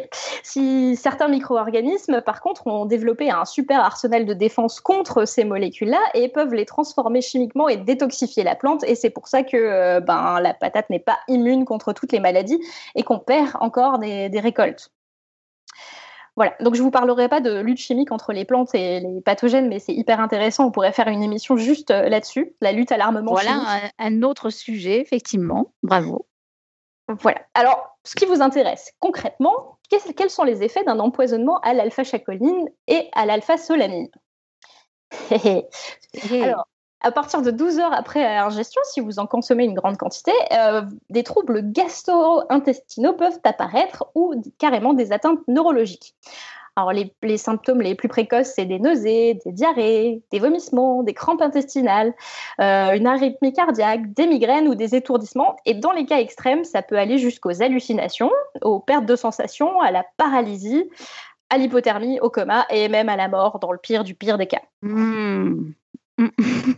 Génial, hein donc ça, c'est ça, ça, ça c'est, on s'est mangé 10, 10, 10, kilos de patates euh, pourries. J'y viens. Alors, on connaît très bien les symptômes de cette euh, intoxication, mais euh, enfin, les, causes le sont moins. Euh, sur les tests qu'ils ont fait in vitro, les chercheurs ont montré que ces molécules pouvaient soit inhiber le passage des neurotransmetteurs ou que ça pouvait carrément altérer la membrane des cellules et empêcher le, passage des ions à travers les membranes. Du coup, les cellules meurent, s'autodétruisent et, et du coup, c'est le drame. Voilà. Waouh donc, est-ce que ça vous fait peur? Euh, Oui, vachement même. Eh bien, euh, du coup, je pense que c'est le moment où il faut parler de, chiffres. Qu'est-ce qui se passe concrètement quand un humain consomme euh, de la pomme de terre? Alors, concrètement, une patate, en moyenne, ça contient 10 mg de glycoalcaloïdes pour 100 g de patates, qui sont donc principalement réparties sous la peau. sachant que la peau contient 10 fois plus de glycoalcaloïdes que tout le reste du tubercule. Et qu'une pomme de terre, ça fait environ 100 grammes en fait. Ouais, à peu près. Mmh. Donc on, va dire 10 mg par, euh, par patate. Mmh euh, si vous comparez avec le reste de la plante, par exemple les feuilles et les fleurs de pommes de terre, elles peuvent contenir jusqu'à 500 mg de solanine pour 100 grammes. C'est beaucoup plus. C'est pour ça qu'on ne consomme pas les tiges et les feuilles de pommes de terre, par exemple, ni les fruits. Euh, alors, bien sûr, c'est va. Oui. Pardon, je t'interromps, mais 100 grammes de feuilles, ça fait beaucoup de feuilles, effectivement, oui. Mmh. Oui et, elles sont beaucoup plus concentrées. Et elles sont. Pardon. C'est très variable euh, entre les variétés. Hein. Il y a à peu près 700 variétés de pommes de terre, mais en général, celles qui sont utilisées pour la consommation et qui viennent de la grande distribution ont souvent des teneurs en solanine très très faibles. Euh, en plus de ça, euh, on considère que la paroi intestinale absorbe très très peu la, la solanine et on la dégrade rapidement et on l'excrète dans les urines. Du coup, elle s'accumule très très peu. Alors, pour avoir les premiers symptômes, il faudrait qu'on consomme des patates qui aient entre 20 mg et 40 mg euh, pour 100 g de patates par kilo d'individu. C'est-à-dire que si vous êtes une personne qui pèse 60 kg, on considère qu'il faudrait au minimum manger 1,2 kg de patates germées d'un coup. Hein, la patate moyenne. Euh, et donc, même si euh, la patate est entre guillemets surnommé le légume préféré des Français euh, selon le Comité national de l'industrie de la patate. on n'en consomme euh, en moyenne que 55 kilos par an et par habitant. Donc, euh, si on fait le calcul, ça fait selon les régions entre 100 et 450 grammes de patates par jour, ce qui est très en dessous de, ce qu'on devrait consommer pour être intoxiqué. Ouais, parce que 1,2 kg de patates d'un seul coup, c'est environ manger, euh, on va dire, 10 patates euh, au petit déjeuner, quoi. Ça fait quand même beaucoup, effectivement. Mm. Oui. Il faut pas sous-estimer l'effet raclette. Oui, c'est vrai. ah, l'effet raclette, mais oui. Mais J'allais le dire. Mm, mm, alors, il y, a, aussi des, facteurs à prendre en compte, c'est que euh, la quantité de glycoalcaloïdes, elle est plus importante dans les petites patates que dans les grosses. Donc, en fait, plus on laisse le tubercule arriver à maturité euh, sous terre, plus la teneur en, solanine diminue. Et du coup, les plus risqués, ce seraient les pommes de terre nouvelles, les toutes petites, euh, toutes, hmm. fraîches, qu'on vient de, de cueillir. La rate, la rate, c'est ça? Euh, oui, par exemple, euh, les, pommes de terre primeurs, etc., elles, elles se conservent moins parce qu'elles vont regermer très rapidement et elles contiennent une grande quantité de, solanine. Alors, euh, autre idée préconçue, souvent on associe le fait que ce sont les patates vertes qui sont les plus dangereuses. Mais alors, attention, les patates dont la peau devienne verte le sont parce qu'elles sont exposées à la lumière et donc ça va induire la production de chlorophylle la chlorophylle c'est pas du tout euh, nocif, euh, c'est pas toxique, euh, c'est, ça n'a pas de goût, etc. mais l'exposition à la lumière déclenche en parallèle la production de glycoalcaloïdes. Donc en fait les deux sont corrélés, mais ils n'ont rien à ah. voir l'un avec l'autre. d'accord. Et donc pour de vrai, quand une pomme de terre est verte, alors, elle a des chances d'avoir accumulé des glycoalcaloïdes, mais ça ne veut pas dire qu'elle est complètement inconsommable parce qu'on peut l'éplucher, du coup. On peut l'éplucher.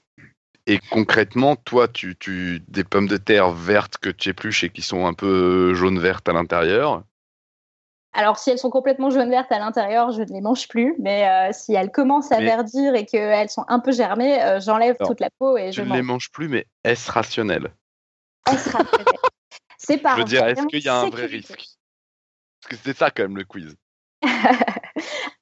je, vais, je vais conclure à la fin. Voilà. Alors, l'autre risque, c'est que si vous avez une variété de patates dont la peau est colorée, elle peut très bien contenir de la solanine et ne jamais devenir verte parce que de base, elle est rose. Ah, ça devient compliqué quand même. Hein. enfin bref. Donc, euh, il y, a plein d'idées reçues autour de ça. Alors, ce qu'on a pu démontrer dans la littérature et que j'ai trouvé des articles, c'est que euh, effectivement, la, la, production des glycoalcaloïdes, c'est cinq fois plus rapide à la lumière qu'à l'obscurité et c'est deux fois plus important à 20 degrés qu'à 7 degrés. Euh, du coup, pour les méthodes de stockage, bah, il suffit de stocker ses patates dans un, un endroit bien aéré à, qu'à 5 degrés frais et à l'obscurité. Voilà. à la euh, cave. Il y, a des gens qui disent que euh, on peut euh, enlever les glycoalcaloïdes en faisant bouillir les patates. En vrai, c'est des molécules qui sont très peu solubles dans l'eau et ils sont dégradés qu'à une température supérieure à 243 degrés. Donc même le fait de les frire, ça va peut-être réduire un peu la quantité, mais ça ne les élimine pas totalement. Et il reste donc juste à éplucher la patate pour se débarrasser de la majorité de la solanine. Mmh. Voilà. Alors, est-ce que malgré ça, il y a des cas d'intoxication à la patate? Euh, Est-ce qu'ils sont nombreux? Euh, Alors, ces, dernières années, ces dernières dizaines d'années, euh, plus vraiment, puisque les techniques de production et de stockage ont pris ce facteur en compte et du coup, on consomme les variétés les moins fortes en solanine et en plus de ça, on fait attention à bien les stocker, etc. par contre, si ça vous intéresse, j'ai trouvé un article du Smithsonian Magazine dont on peut poster le lien dans la chatroom peut-être, quelqu'un. Euh, qui recense quelques drames liés à des intoxications massives à la solanine dans des cantines scolaires, militaires ou hospitalières lors des siècles passés. souvent, les, cas les plus dramatiques, c'est corrélé à des périodes de guerre ou, de famine, des situations dans lesquelles les gens seraient obligés de manger beaucoup de pommes de terre d'un coup, euh, pas forcément de première fraîcheur, mais en même temps, ils n'ont rien d'autre sous la main. Hmm. D'accord. Donc, euh, si vous stockez mal euh, les, patates, euh, d'ailleurs, la solanine ne peut pas être le seul de, de, vos soucis. Par exemple, si vous stockez dans de mauvaises conditions, vous pouvez en plus les faire pourrir. Alors, certaines infections par des pathogènes comme les champignons Erwinia carotovora ou Fusarium roseum peuvent provoquer des émissions de gaz toxiques ainsi qu'une puanteur extrême. je peux citer le diméthyldisulfide ou le pentane. Et j'ai trouvé une, un fait divers horrible sur Internet. Euh, le, cas tragique d'une petite fille de 8 ans en 2013 euh, en Sibérie qui s'appelle Maria Tchelizeva, qui a perdu son père, sa mère, son frère et sa grand-mère, qui étaient tous descendus tour à tour dans la cave euh, où ils stockaient les patates. Voilà. Donc les enquêteurs, ils ont conclu à une intoxication par les gaz toxiques dégagés par, par, leurs patates et c'est en 2013, c'est horrible. Voilà. Mais ça, au moins, c'est la gamine. mais celles-là, au moins, tu les manges pas, effectivement. voilà. donc, Bref, euh, pour euh, continuer à ça, euh, donc la, filière de, la patate, hein, je vous disais que maintenant on a bien pris ça en compte, et maintenant les patates subissent même des traitements antigerminatifs. Alors par exemple, il y a des, industries qui, utilisent une molécule qui s'appelle le chlorprofam. Je ne sais pas si tu connais Claire? Pas du tout. Euh, c'est un, herbicide qui va assurer une durée de stockage de, 6 à 9 mois chez la patate et l'empêcher de, germer. Alors, c'est une molécule euh, dont la toxicité chez l'homme n'a pas été prouvée, mais c'est quand même classé comme un produit aux effets cancérigènes suspectés. Euh, et, d'après les études sur le chien, cette molécule pourrait changer l'activité de la glande thyroïde et du coup nuire à l'équilibre hormonal. Bref, le pesticide se concentre surtout dans la, dans la peau, donc une raison de plus de l'enlever si jamais euh, ces patates sont traitées à, ça. Et sinon, euh, certains irradient aussi les patates avec euh, des, doses de radiation assez fortes, supérieures à, ce qu'on utilise en radiothérapie, pour empêcher les patates de germer. Voilà. Donc la bonne nouvelle, c'est que si votre patate germe chez vous, c'est qu'elle est probablement issue d'une petite filière de distribution courte qui ne fait pas des traitements massifs de patates comme ça. Donc c'est plutôt une bonne nouvelle. Certes. Voilà. Alors, je voulais finir cette chronique sur euh, une petite euh, pensée pour euh, les animaux de laboratoire, puisque la plupart des études toxicologiques que j'ai trouvées en faisant ces recherches ont été réalisées sur de pauvres rongeurs, et notamment des hamsters dorés qui sont morts pour la science. Mmh. en mangeant de, la patate. Oh, c'est moche comme oh. dessert. Bah ouais. Euh, voilà, alors généralement, il meurt de troubles dans la paroi de l'intestin et puis il meurt rapidement d'intoxication, mais en même temps, on surdose euh, la, solanine pour euh, voir les effets. donc c'est un peu triste. Mais la bonne nouvelle, c'est que la molécule, elle aurait un effet antiprolifératif sur les cellules, donc elle empêche les cellules de se diviser et potentiellement, on pourrait imaginer l'exploiter pour traiter des, des, cellules tumorales et les empêcher de pousser, du coup. Voilà. Donc, on espère que les rongeurs ne seront pas morts en vain et que dans le futur, peut-être, qu'ils auront contribué à sauver des gens du cancer. Peut-être. Voilà. Alors, si on a encore du, temps, je voulais euh, vous poser euh, peut-être quelques questions et faire un, quiz avec vous, si, ça vous intéresse. Oui, oui. Ah oui, mais t'es en train de flinguer notre, notre émission spéciale patate, quoi. Bah, c'est vrai qu'il va y avoir encore des choses à dire, tu crois? Ah bah oui, il y a toujours des choses à dire.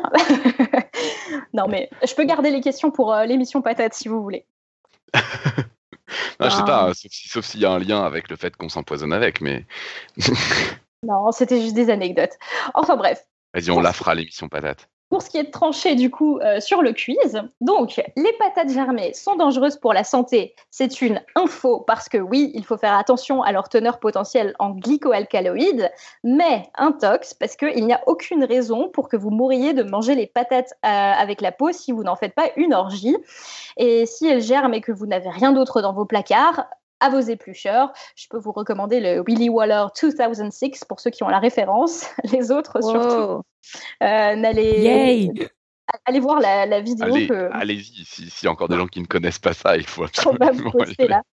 Voilà. Waouh. Et ah, bah ça, c'est.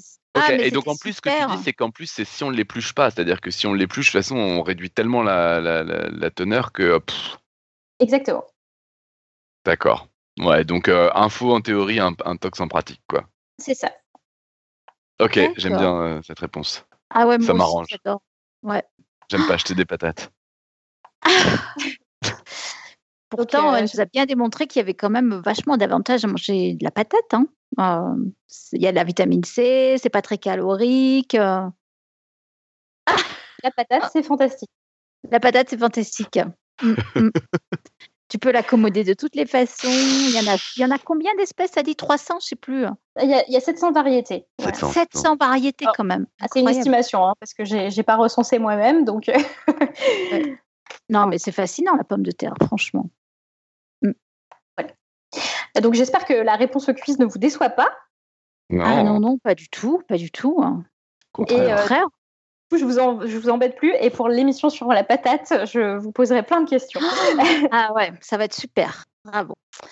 Euh, non, mais du coup, on est obligé de la faire maintenant. Hein. On ah va une date assez vite et Léa, on va l'organiser. Je pense qu'on est les plus motivés, visiblement. moi, je suis pour. Je vote pour.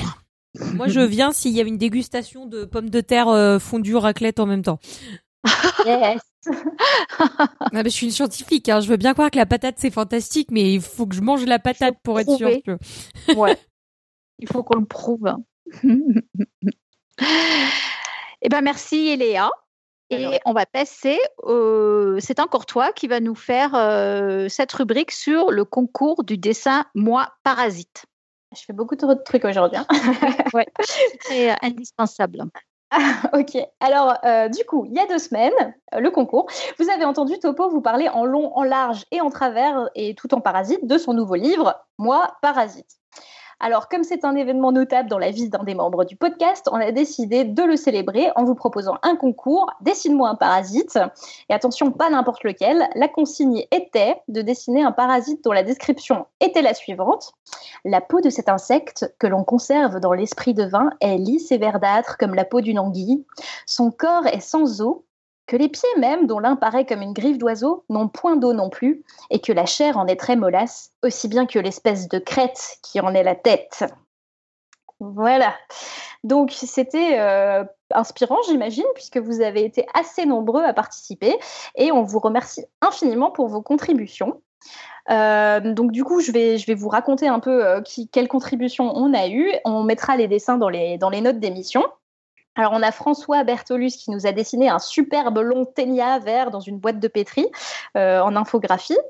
On a quelqu'un sur Facebook, euh, Buffalo Beef, qui nous a envoyé un superbe dessin au crayon d'un parasite tellement mignon qu'on dirait un Pokémon. J'ai tellement pensé aussi à un Pokémon, mais franchement, trop chou. Euh, on a Aude qui nous a envoyé un génialissime parasite ectoplasme vert. Bravo Aude. Euh, on a Maori euh, qui nous a envoyé un superbe dessin légendé euh, avec une légende qui dit il s'appelle le parasite mortel avec un petit texte pour décrire son parasite. Alors je vous lis le texte parce que son parasite il est vraiment mortel. Maori dit que il peut avec son crochet faire un trou dans la tête d'un homme, aspirer du sang et après s'infiltrer dans le trou qu'il a fait. Et quand il est dans le corps de l'humain, il l'empoisonne et à force, il parvient à tuer l'humain. Voilà, c'est un méchant parasite. Euh, et enfin, on a Chloé, euh, Clo Mono, qui nous a envoyé une illustration euh, digne d'un naturaliste professionnel avec un parasite dans du formol sur fond de dessin crayonné, euh, avec un petit texte, une petite histoire qu'elle nous a envoyée et que du coup, je, je peux vous lire. Alors, il était une fois de mignonnes chenilles dont l'aspect doux et innocent n'avait d'égal que la sauvagerie avec laquelle elles grignotaient leurs plantes hautes, scène qui était donc aussi banale qu'ennuyeuse. Pourtant, par un beau matin de printemps, s'étalant sur une multitude de générations, les dites plantes se mirent à produire des molécules toxiques leur assurant une protection efficace contre les insectes. Nos pauvres larves de lépidoptères allèrent se plaindre à Dame Évolution, réclamant comme de coutume des mécanismes leur permettant de détoxifier ces molécules ou la possibilité de changer de plante haute. D'humeur taquine, Dame Évolution leur proposa une autre alternative bien plus originale, celle d'abandonner le statut d'herbivore pour s'attaquer aux autres insectes. Comme c'était ça ou l'extinction, les plus belliqueuses des chenilles signèrent ce pacte de leur hémolymphe. Elles devinrent carnassières et les années passant apprirent à digérer de plus en plus de tissus animaux. Bien vite, elles laissèrent les insectes et y préférèrent le sang des mammifères. Quel régal que ce petit goût d'hémoglobine, bien plus nourrissant que la cellulose. Pourtant, un problème subsistait. Quand on est une chenille équipée d'un ridicule petit appareil buccal broyeur, il est difficile d'accéder au sang des animaux et ce même avec une update sur les mandibules apportant le plugin déchiquetage des chairs. Dame Evolution, amusée par la tournure que prenait la situation, décida de donner un nouveau coup de pouce à ses chenilles. L'imago possédant déjà un appareil de type suceur-lécheur, elle permit à quelques-uns des gènes préexistants chez notre lépidoptère de s'exprimer un peu pendant le développement larvesque. Et paf, ça fait des parasites, puisque voici nos chenilles parées d'un magnifique appareil buccal hybride qui leur permet de, sucer, de percer la peau des mammifères et de siroter goulûment le sang tout chaud. Voilà une théorie dévo qui devrait plaire à Topo, dit-elle.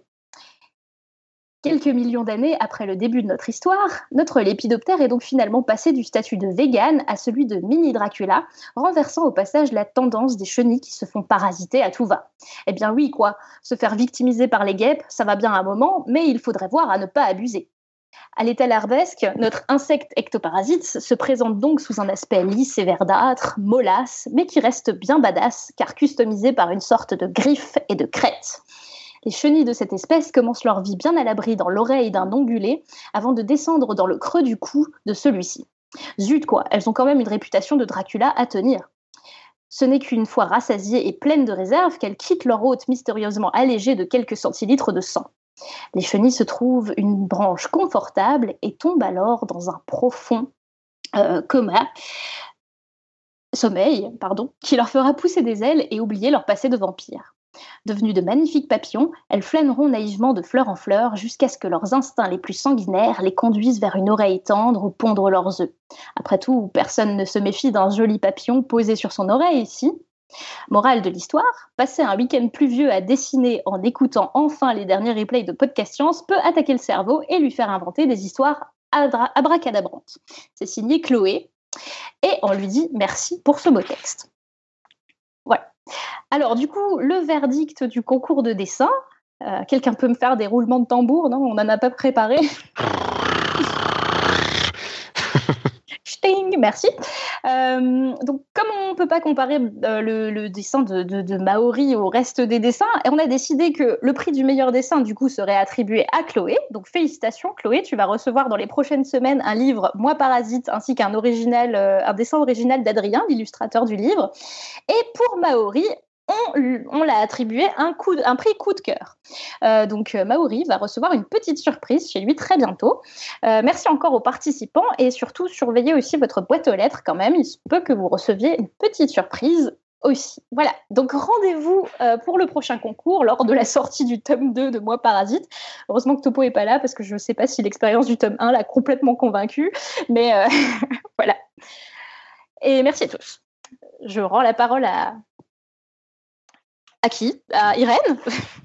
Non, Irène n'est bah, plus coup, là. Oui, Irène, je crois que c'est sauvé.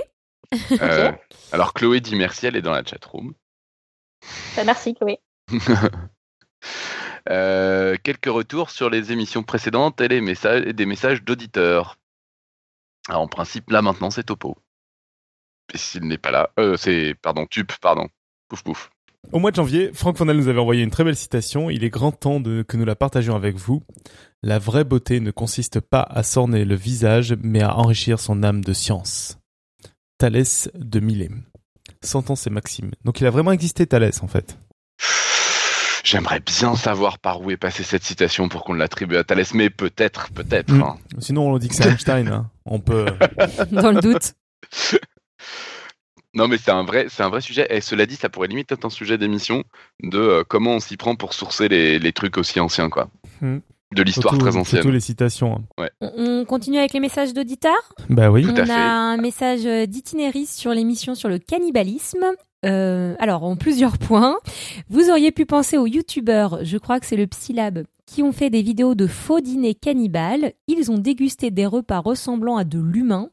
De mémoire, je crois qu'il y avait des os de poulet pour faire des doigts et des bouillons rappelant l'homme à différents stades de sa vie. Hmm. ça donne envie. Euh, ça me donne envie de vous proposer de regarder une série. J'ai le droit de faire de la pub pour des séries qui sont pas du tout scientifiques ou pas au, milieu de message. Je vous conseille Santa euh, Clarita Diet, une mère de famille qui est jouée par Drew Barrymore qui mange de l'humain. et c'est complètement barré. Pardon, c'était au plein, message du, plein milieu du message d'itinéris. Petit 2, il nous propose une petite blague. Un cannibale et son fils rencontrent une jeune exploratrice sexy. Le fils dit à son père On l'attrape et on la mange avec maman. Et le père répond Non, on la ramène et on mange ta mère. J'approuve qu'à moitié la blague. J'approuve moyennement. Hein, ouais, moi aussi. Je l'avais pas lu d'avance, je la découvre en même temps. Au itinéris, on approuve qu'à moitié l'humour là. Après, il nous a aussi laissé un message sur Facebook concernant les chansons parlant de cannibalisme. Il y a aussi à l'hôpital Saint-Louis. Euh, que vous pourrez retrouver sur une page internet chansonpaillarde.net, euh, une chanson qui s'appelle Hôpital Saint-Louis. Mais n'allez pas chercher. oui, apparemment, ah. euh, elle est un peu dégueulasse. Je suis contente d'avoir lu ce, message. Ah. Euh, tu Alors, un message d'Erwan suite à nos précédents épisodes roue libre. Suite à votre dernier roue libre, j'avais plusieurs choses à vous, à vous dire. Ça vient un peu tard, mais une fois avant de décoller, une coccinelle m'a chié sur la main. Et une fois, j'ai vu une mouche se poser sur la table et boire une goutte d'eau. Tout ça pour dire que je ne vois pas pourquoi une mouche ne pèterait pas, mais la question est plutôt quel protocole expérimental mettre en place pour la mettre en, évidence? Et enfin, il est vrai que il est vrai que toutes les sorties de podcast sont très en retard. Réponse d'Irène, oui c'est vrai, on a beaucoup de retard pour la mise en ligne des émissions, mais c'est très fort de s'améliorer. Et en l'occurrence, on est plus après, on est à deux épisodes de retard, je crois. Oui, oui, oui, euh, on commence à améliorer le retard. Euh, euh, là, les derniers... on, a, des excuses valables, quoi. Oui, c'est ce que j'allais vous dire. Là, les monteurs sont carrément au taquet. C'est juste qu'avec le nouveau Mac, on rencontre pas mal de soucis. Et là, par exemple, la dernière émission, c'est moi qui l'ai enregistrée et il a fallu une semaine entière pour réussir à, à transférer les enregistrements aux monteurs. Donc voilà, les monteurs ne sont pas du tout à la ramasse. Euh, c'est la technique qui rame un petit peu. Euh, un autre commentaire sur l'épisode sur le cannibalisme. Décidément, ils sont tous pour moi à tes souhaits Alors, un commentaire cette fois de Frédéric Bertolus. Après écoute de cet épisode, j'ai été surpris par la conclusion d'Irène sur la donneur partie. Du coup, j'ai essayé de trouver des sources sur l'étude qui a prouvé l'absence de cannibalisme. Je n'ai pas trouvé directement les études, les articles qui en parlent semblent dire que rien n'a été prouvé, il y a juste une absence de preuves. Instinctivement, ça me semblerait logique que si du cannibalisme a eu lieu, ça soit par petits prélèvements de muscles, pas en traitant les corps de manière industrielle et que les corps soient traités différemment des animaux, enterrés ou même récupérés une fois les secours arrivés. De plus, il y a beaucoup de survivants, 48 sur 87 personnes, plus les secours, ce n'est pas le témoignage d'une unique personne qui doit être remis en cause. Bref, euh, Frédéric Bertolus est sceptique. Il nous demande si on a le contenu des articles dont parle Irène pour démentir le cannibalisme. Et Irène, qui s'est sauvée ce soir, répond il va falloir qu'elle retourne potasser le bouquin qu'elle a beaucoup plagié pendant l'émission. Donc voilà, on n'a pas encore la réponse, mais Irène va s'y mettre. Voilà, donc merci pour vos retours. Euh, on a quelques messages très très sympathiques d'encouragement, ça c'est vrai, on en a et c'est vous, vous avez toujours le droit. Ça fait toujours vraiment du bien. On, est on est content d'avoir des gens qui nous disent que c'est bien ce qu'on fait. Euh, ça donne envie de continuer. Et puis pour la semaine prochaine, nous passons donc à l'annonce. J'ai le droit de dire annonce au lieu de pitch puisque c'est moi qui le fais. Bien sûr. J'en ai marre de l'anglais. Euh, donc pour l'annonce, euh, soyez assurés que si vous manquez l'épisode de la semaine prochaine, vous risquez de le regretter très très amèrement, euh, puisque c'est un dossier de clair. J'adapte un tout petit peu parce que moi je, suis très très contente que tu adaptes un petit peu en fait pour être honnête. Les pitchs ne sont pas faits par les auteurs des dossiers quand ils sont présents. Non mais je vais le faire mais Irène fait des pré-pitch ah, en fait. Ah elle fait des pré-pitch. Euh, d'accord d'accord d'accord. Que tu peux bah complètement sauter laisse... Euh, Robin. Ouais, d'accord bah donc je te laisse complètement faire l'annonce de, de, de, la semaine prochaine. Voilà c'est ça. Alors le le alors c'était quoi ton annonce oui de la semaine prochaine? Je vais vous parler d'une auteure qui est mondialement connue, qui est surnommée la reine du crime on va parler d'Agatha Christie, auteur incroyablement prolifique de romans policiers, dont le style inimitable a bouleversé les codes de l'écriture dans le monde du polar. Et une de ses caractéristiques d'écriture, eh ben, c'est l'utilisation experte des poisons dans la grande, grande majorité de ses écrits. Sa connaissance approfondie de ces derniers en font en effet son arme de prédilection dans ses intrigues. Alors on va se poser la question ensemble de savoir si les poisons, c'est l'ingrédient du succès d'Agatha Christie. Ouais, et donc en fait, surtout, les gens risquent de le regretter parce que tu sais faire des poisons. Euh, oui, et puis voilà, euh, je commence à être un petit peu calée sur le sujet des poisons. Euh, je précise que pour l'instant, j'ai beaucoup de choses à dire, mais que le dossier n'est pas encore fini pour la semaine prochaine. Donc, ce sera peut-être un dossier court ou deux dossiers ou un long dossier. Enfin, il y a du suspense pour la semaine prochaine, je vous préviens. C'est bien, c'est bien. Euh, alors, on annonce le prochain quiz du mois, du, quelque chose comme à peu près un mois. Euh, on l'entend souvent dire, c'est comme parler de la pluie et du beau temps. La plupart y croient dur comme fer, mais est-ce que c'est vrai?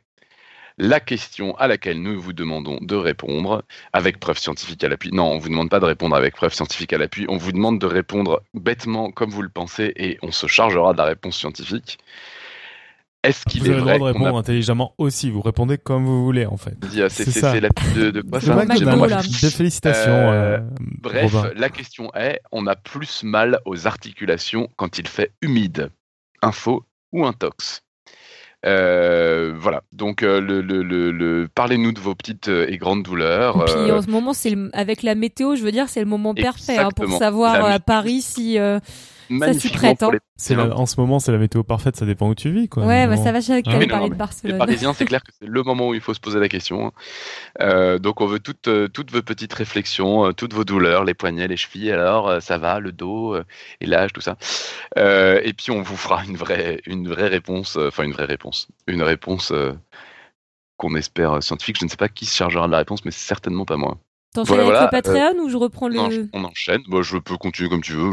oui, parce que c'était censé être Irène, ça me fait enchaîner, mais c'est pas. Euh, donc le Patreon, bon, on le, dit, on le répète. Merci à tous les gens qui nous donnent. Donc merci à Arthur. Alors je sais pas pourquoi. Bah si, parce que c'est quelqu'un qui vient de commencer à nous donner, et à tous ceux qui nous qui nous aident euh, financièrement ou aimeraient le faire. Et euh, n'hésitez pas, si vous ne le faites pas encore et que vous avez envie de nous soutenir, en plus de nous dire que c'est bien, qu'on est beau et qu'on est fort, vous avez aussi le droit d'aller sur la page du Patreon et nous donner un peu d'argent qu'on saura extrêmement bien euh, dépenser pour euh, nous donner envie de faire toujours mieux et toujours plus. Et on passe aux annonces. Ouais, je ne sais plus quelle couleur.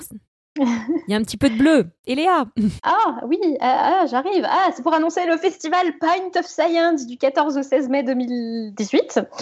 Euh, donc, Pint of Science, c'est un festival qui invite des chercheurs dans tous les bars de, la France. Alors, cette année, on organise dans 40 villes françaises. Les tickets et euh, tous les détails des soirées seront euh, disponibles à partir du 9 avril sur le site www.pintofscience.fr. Voilà, donc ne manquez pas ce rendez-vous avec la science. Voilà. Et euh, l'annonce suivante Le festival Astrorap, un message à l'auditeur qui nous annonce le festival Astrorap en mai. Astrorap, pardon. Rencontre astronomique du printemps, j'ai du mal un peu, du côté de Saint-Étienne, donc c'est sur astrorap.fr.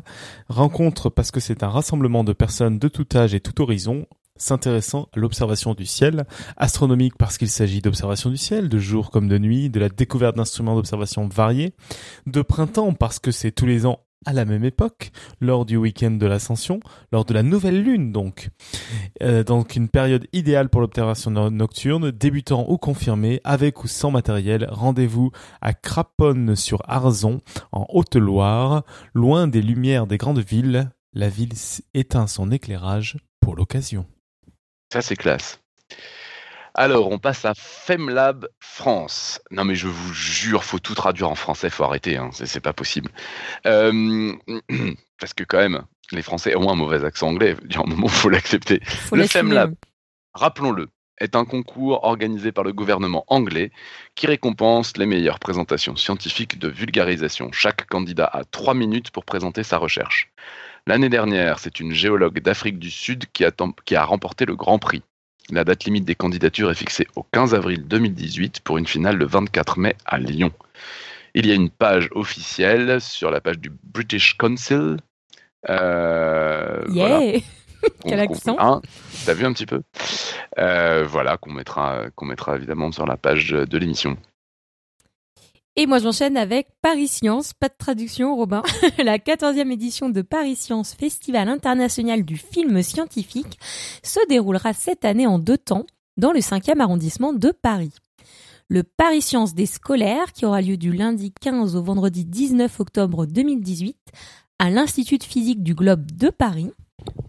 Et le Paris Science du grand public et des pros, pour la première fois de son histoire, le festival proposera sa programmation à la fin du mois d'octobre, pendant les vacances de la Toussaint, donc du vendredi 26 octobre au mercredi 31 octobre 2018, cette fois au Muséum national d'histoire naturelle de Paris et encore à l'Institut de physique du Globe de Paris, du 15 février au 30 avril.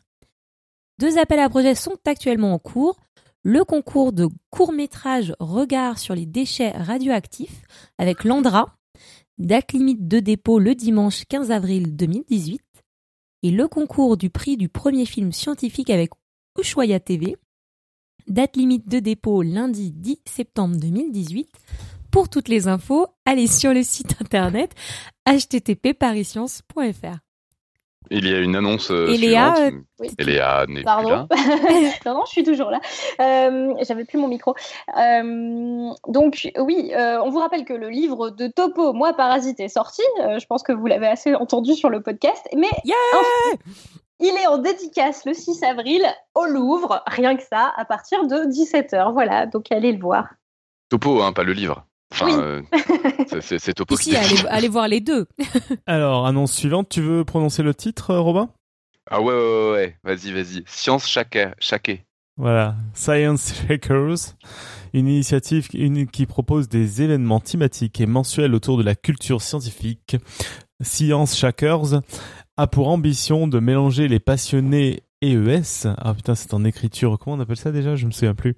Inclusive. Euh, inclusive de culture scientifique, leur expérience et leurs idées. Point ES.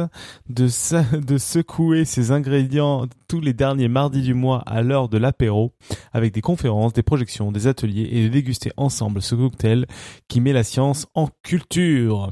Les mardis soirs à partir de 18h30 au dernier bar avant la fin du monde, 19 avenue Victoria dans le premier arrondissement de Paris, métro Châtelet. Inscription gratuite, on va mettre ça dans les notes de l'émission. Et une dernière mais obligatoire, pardon. Oui. Et euh, d'ailleurs, le premier a déjà eu lieu et euh, il y a quelques personnes du palais euh, qui ont été, qui ont dit que c'était très très sympathique. Et donc enfin la dernière annonce de ce soir Tous en Sciences, initiée par le comité d'organisation de l'édition 2017 de la Marche pour les sciences, le collectif Tous en Sciences rassemble des citoyens souhaitant promouvoir et défendre la démarche scientifique. Le collectif vise à organiser des événements récurrents afin de remettre les sciences au cœur du débat citoyen. Une assemblée constitutive sera organisée le lundi 23 avril à 18h au Café des Sciences de Cap Science à Bordeaux. Pour vous inscrire à l'un ou à l'autre de ces événements, merci de remplir aussi ce formulaire. Euh, alors là, il y a un lien qu'on vous mettra dans les notes d'émission pour faciliter toujours l'organisation.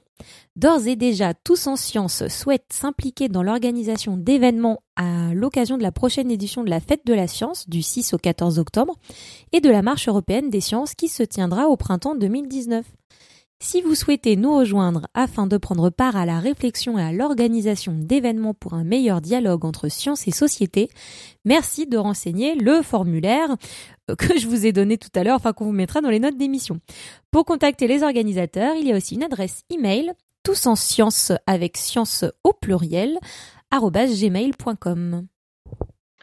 Et euh, j'étais censé faire la conclusion, j'en profite pour faire une dernière annonce parce que je me dis que tiens, finalement, il faut la faire maintenant. Euh, et je, je, la referai.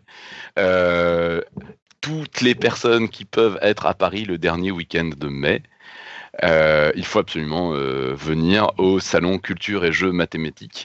C'est un événement annuel qui est vraiment bien rodé depuis très longtemps, mais on s'en lasse pas. Il y a un stand du Palais Découverte avec les récréations mathématiques et autour vous avez je sais pas combien de stands, c'est monstrueux, quelque chose comme 60 stands, avec que des maths sous des formes diverses et variées. Ça va de l'origami au tour de magie, au jeu pour les gamins de 3 ans, à la conférence pour les brutasses.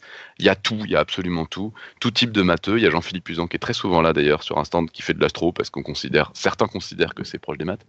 Euh, il, y a, il y a vraiment tout, tout et son contraire. À partir du moment où ça parle de maths, il y a des artistes, il y a plein plein de choses. Et donc euh, c'est gratuit, c'est bonne ambiance, c'est en plein air. Euh, c'est donc place Saint-Sulpice, dernier week-end de mai. Et euh, si vous arrivez en fin de journée ou à ma pause de, midi, avec volontiers, on prend une bière ensemble. voilà. Donc ça c'est. Est-ce que je peux dire un truc avant que tu conclues Ouais, non, ouais. J'ai juste oublié de mentionner qu'il y a aussi Alex Ego qui a participé au concours de dessin et on le remercie très très très fort pour son super dessin aussi. Ah. ah bah oui alors, c'est mal. On passe à la conclusion. Donc, euh, bah, la semaine prochaine, on entendra parler de, poison. Ne le manquez pas. Vous savez maintenant que Claire a de quoi se venger, sinon. Euh, merci à tous nos auditeurs. merci à tous vos messages et vos aides. Et en attendant de nous retrouver, que servir la science soit votre joie.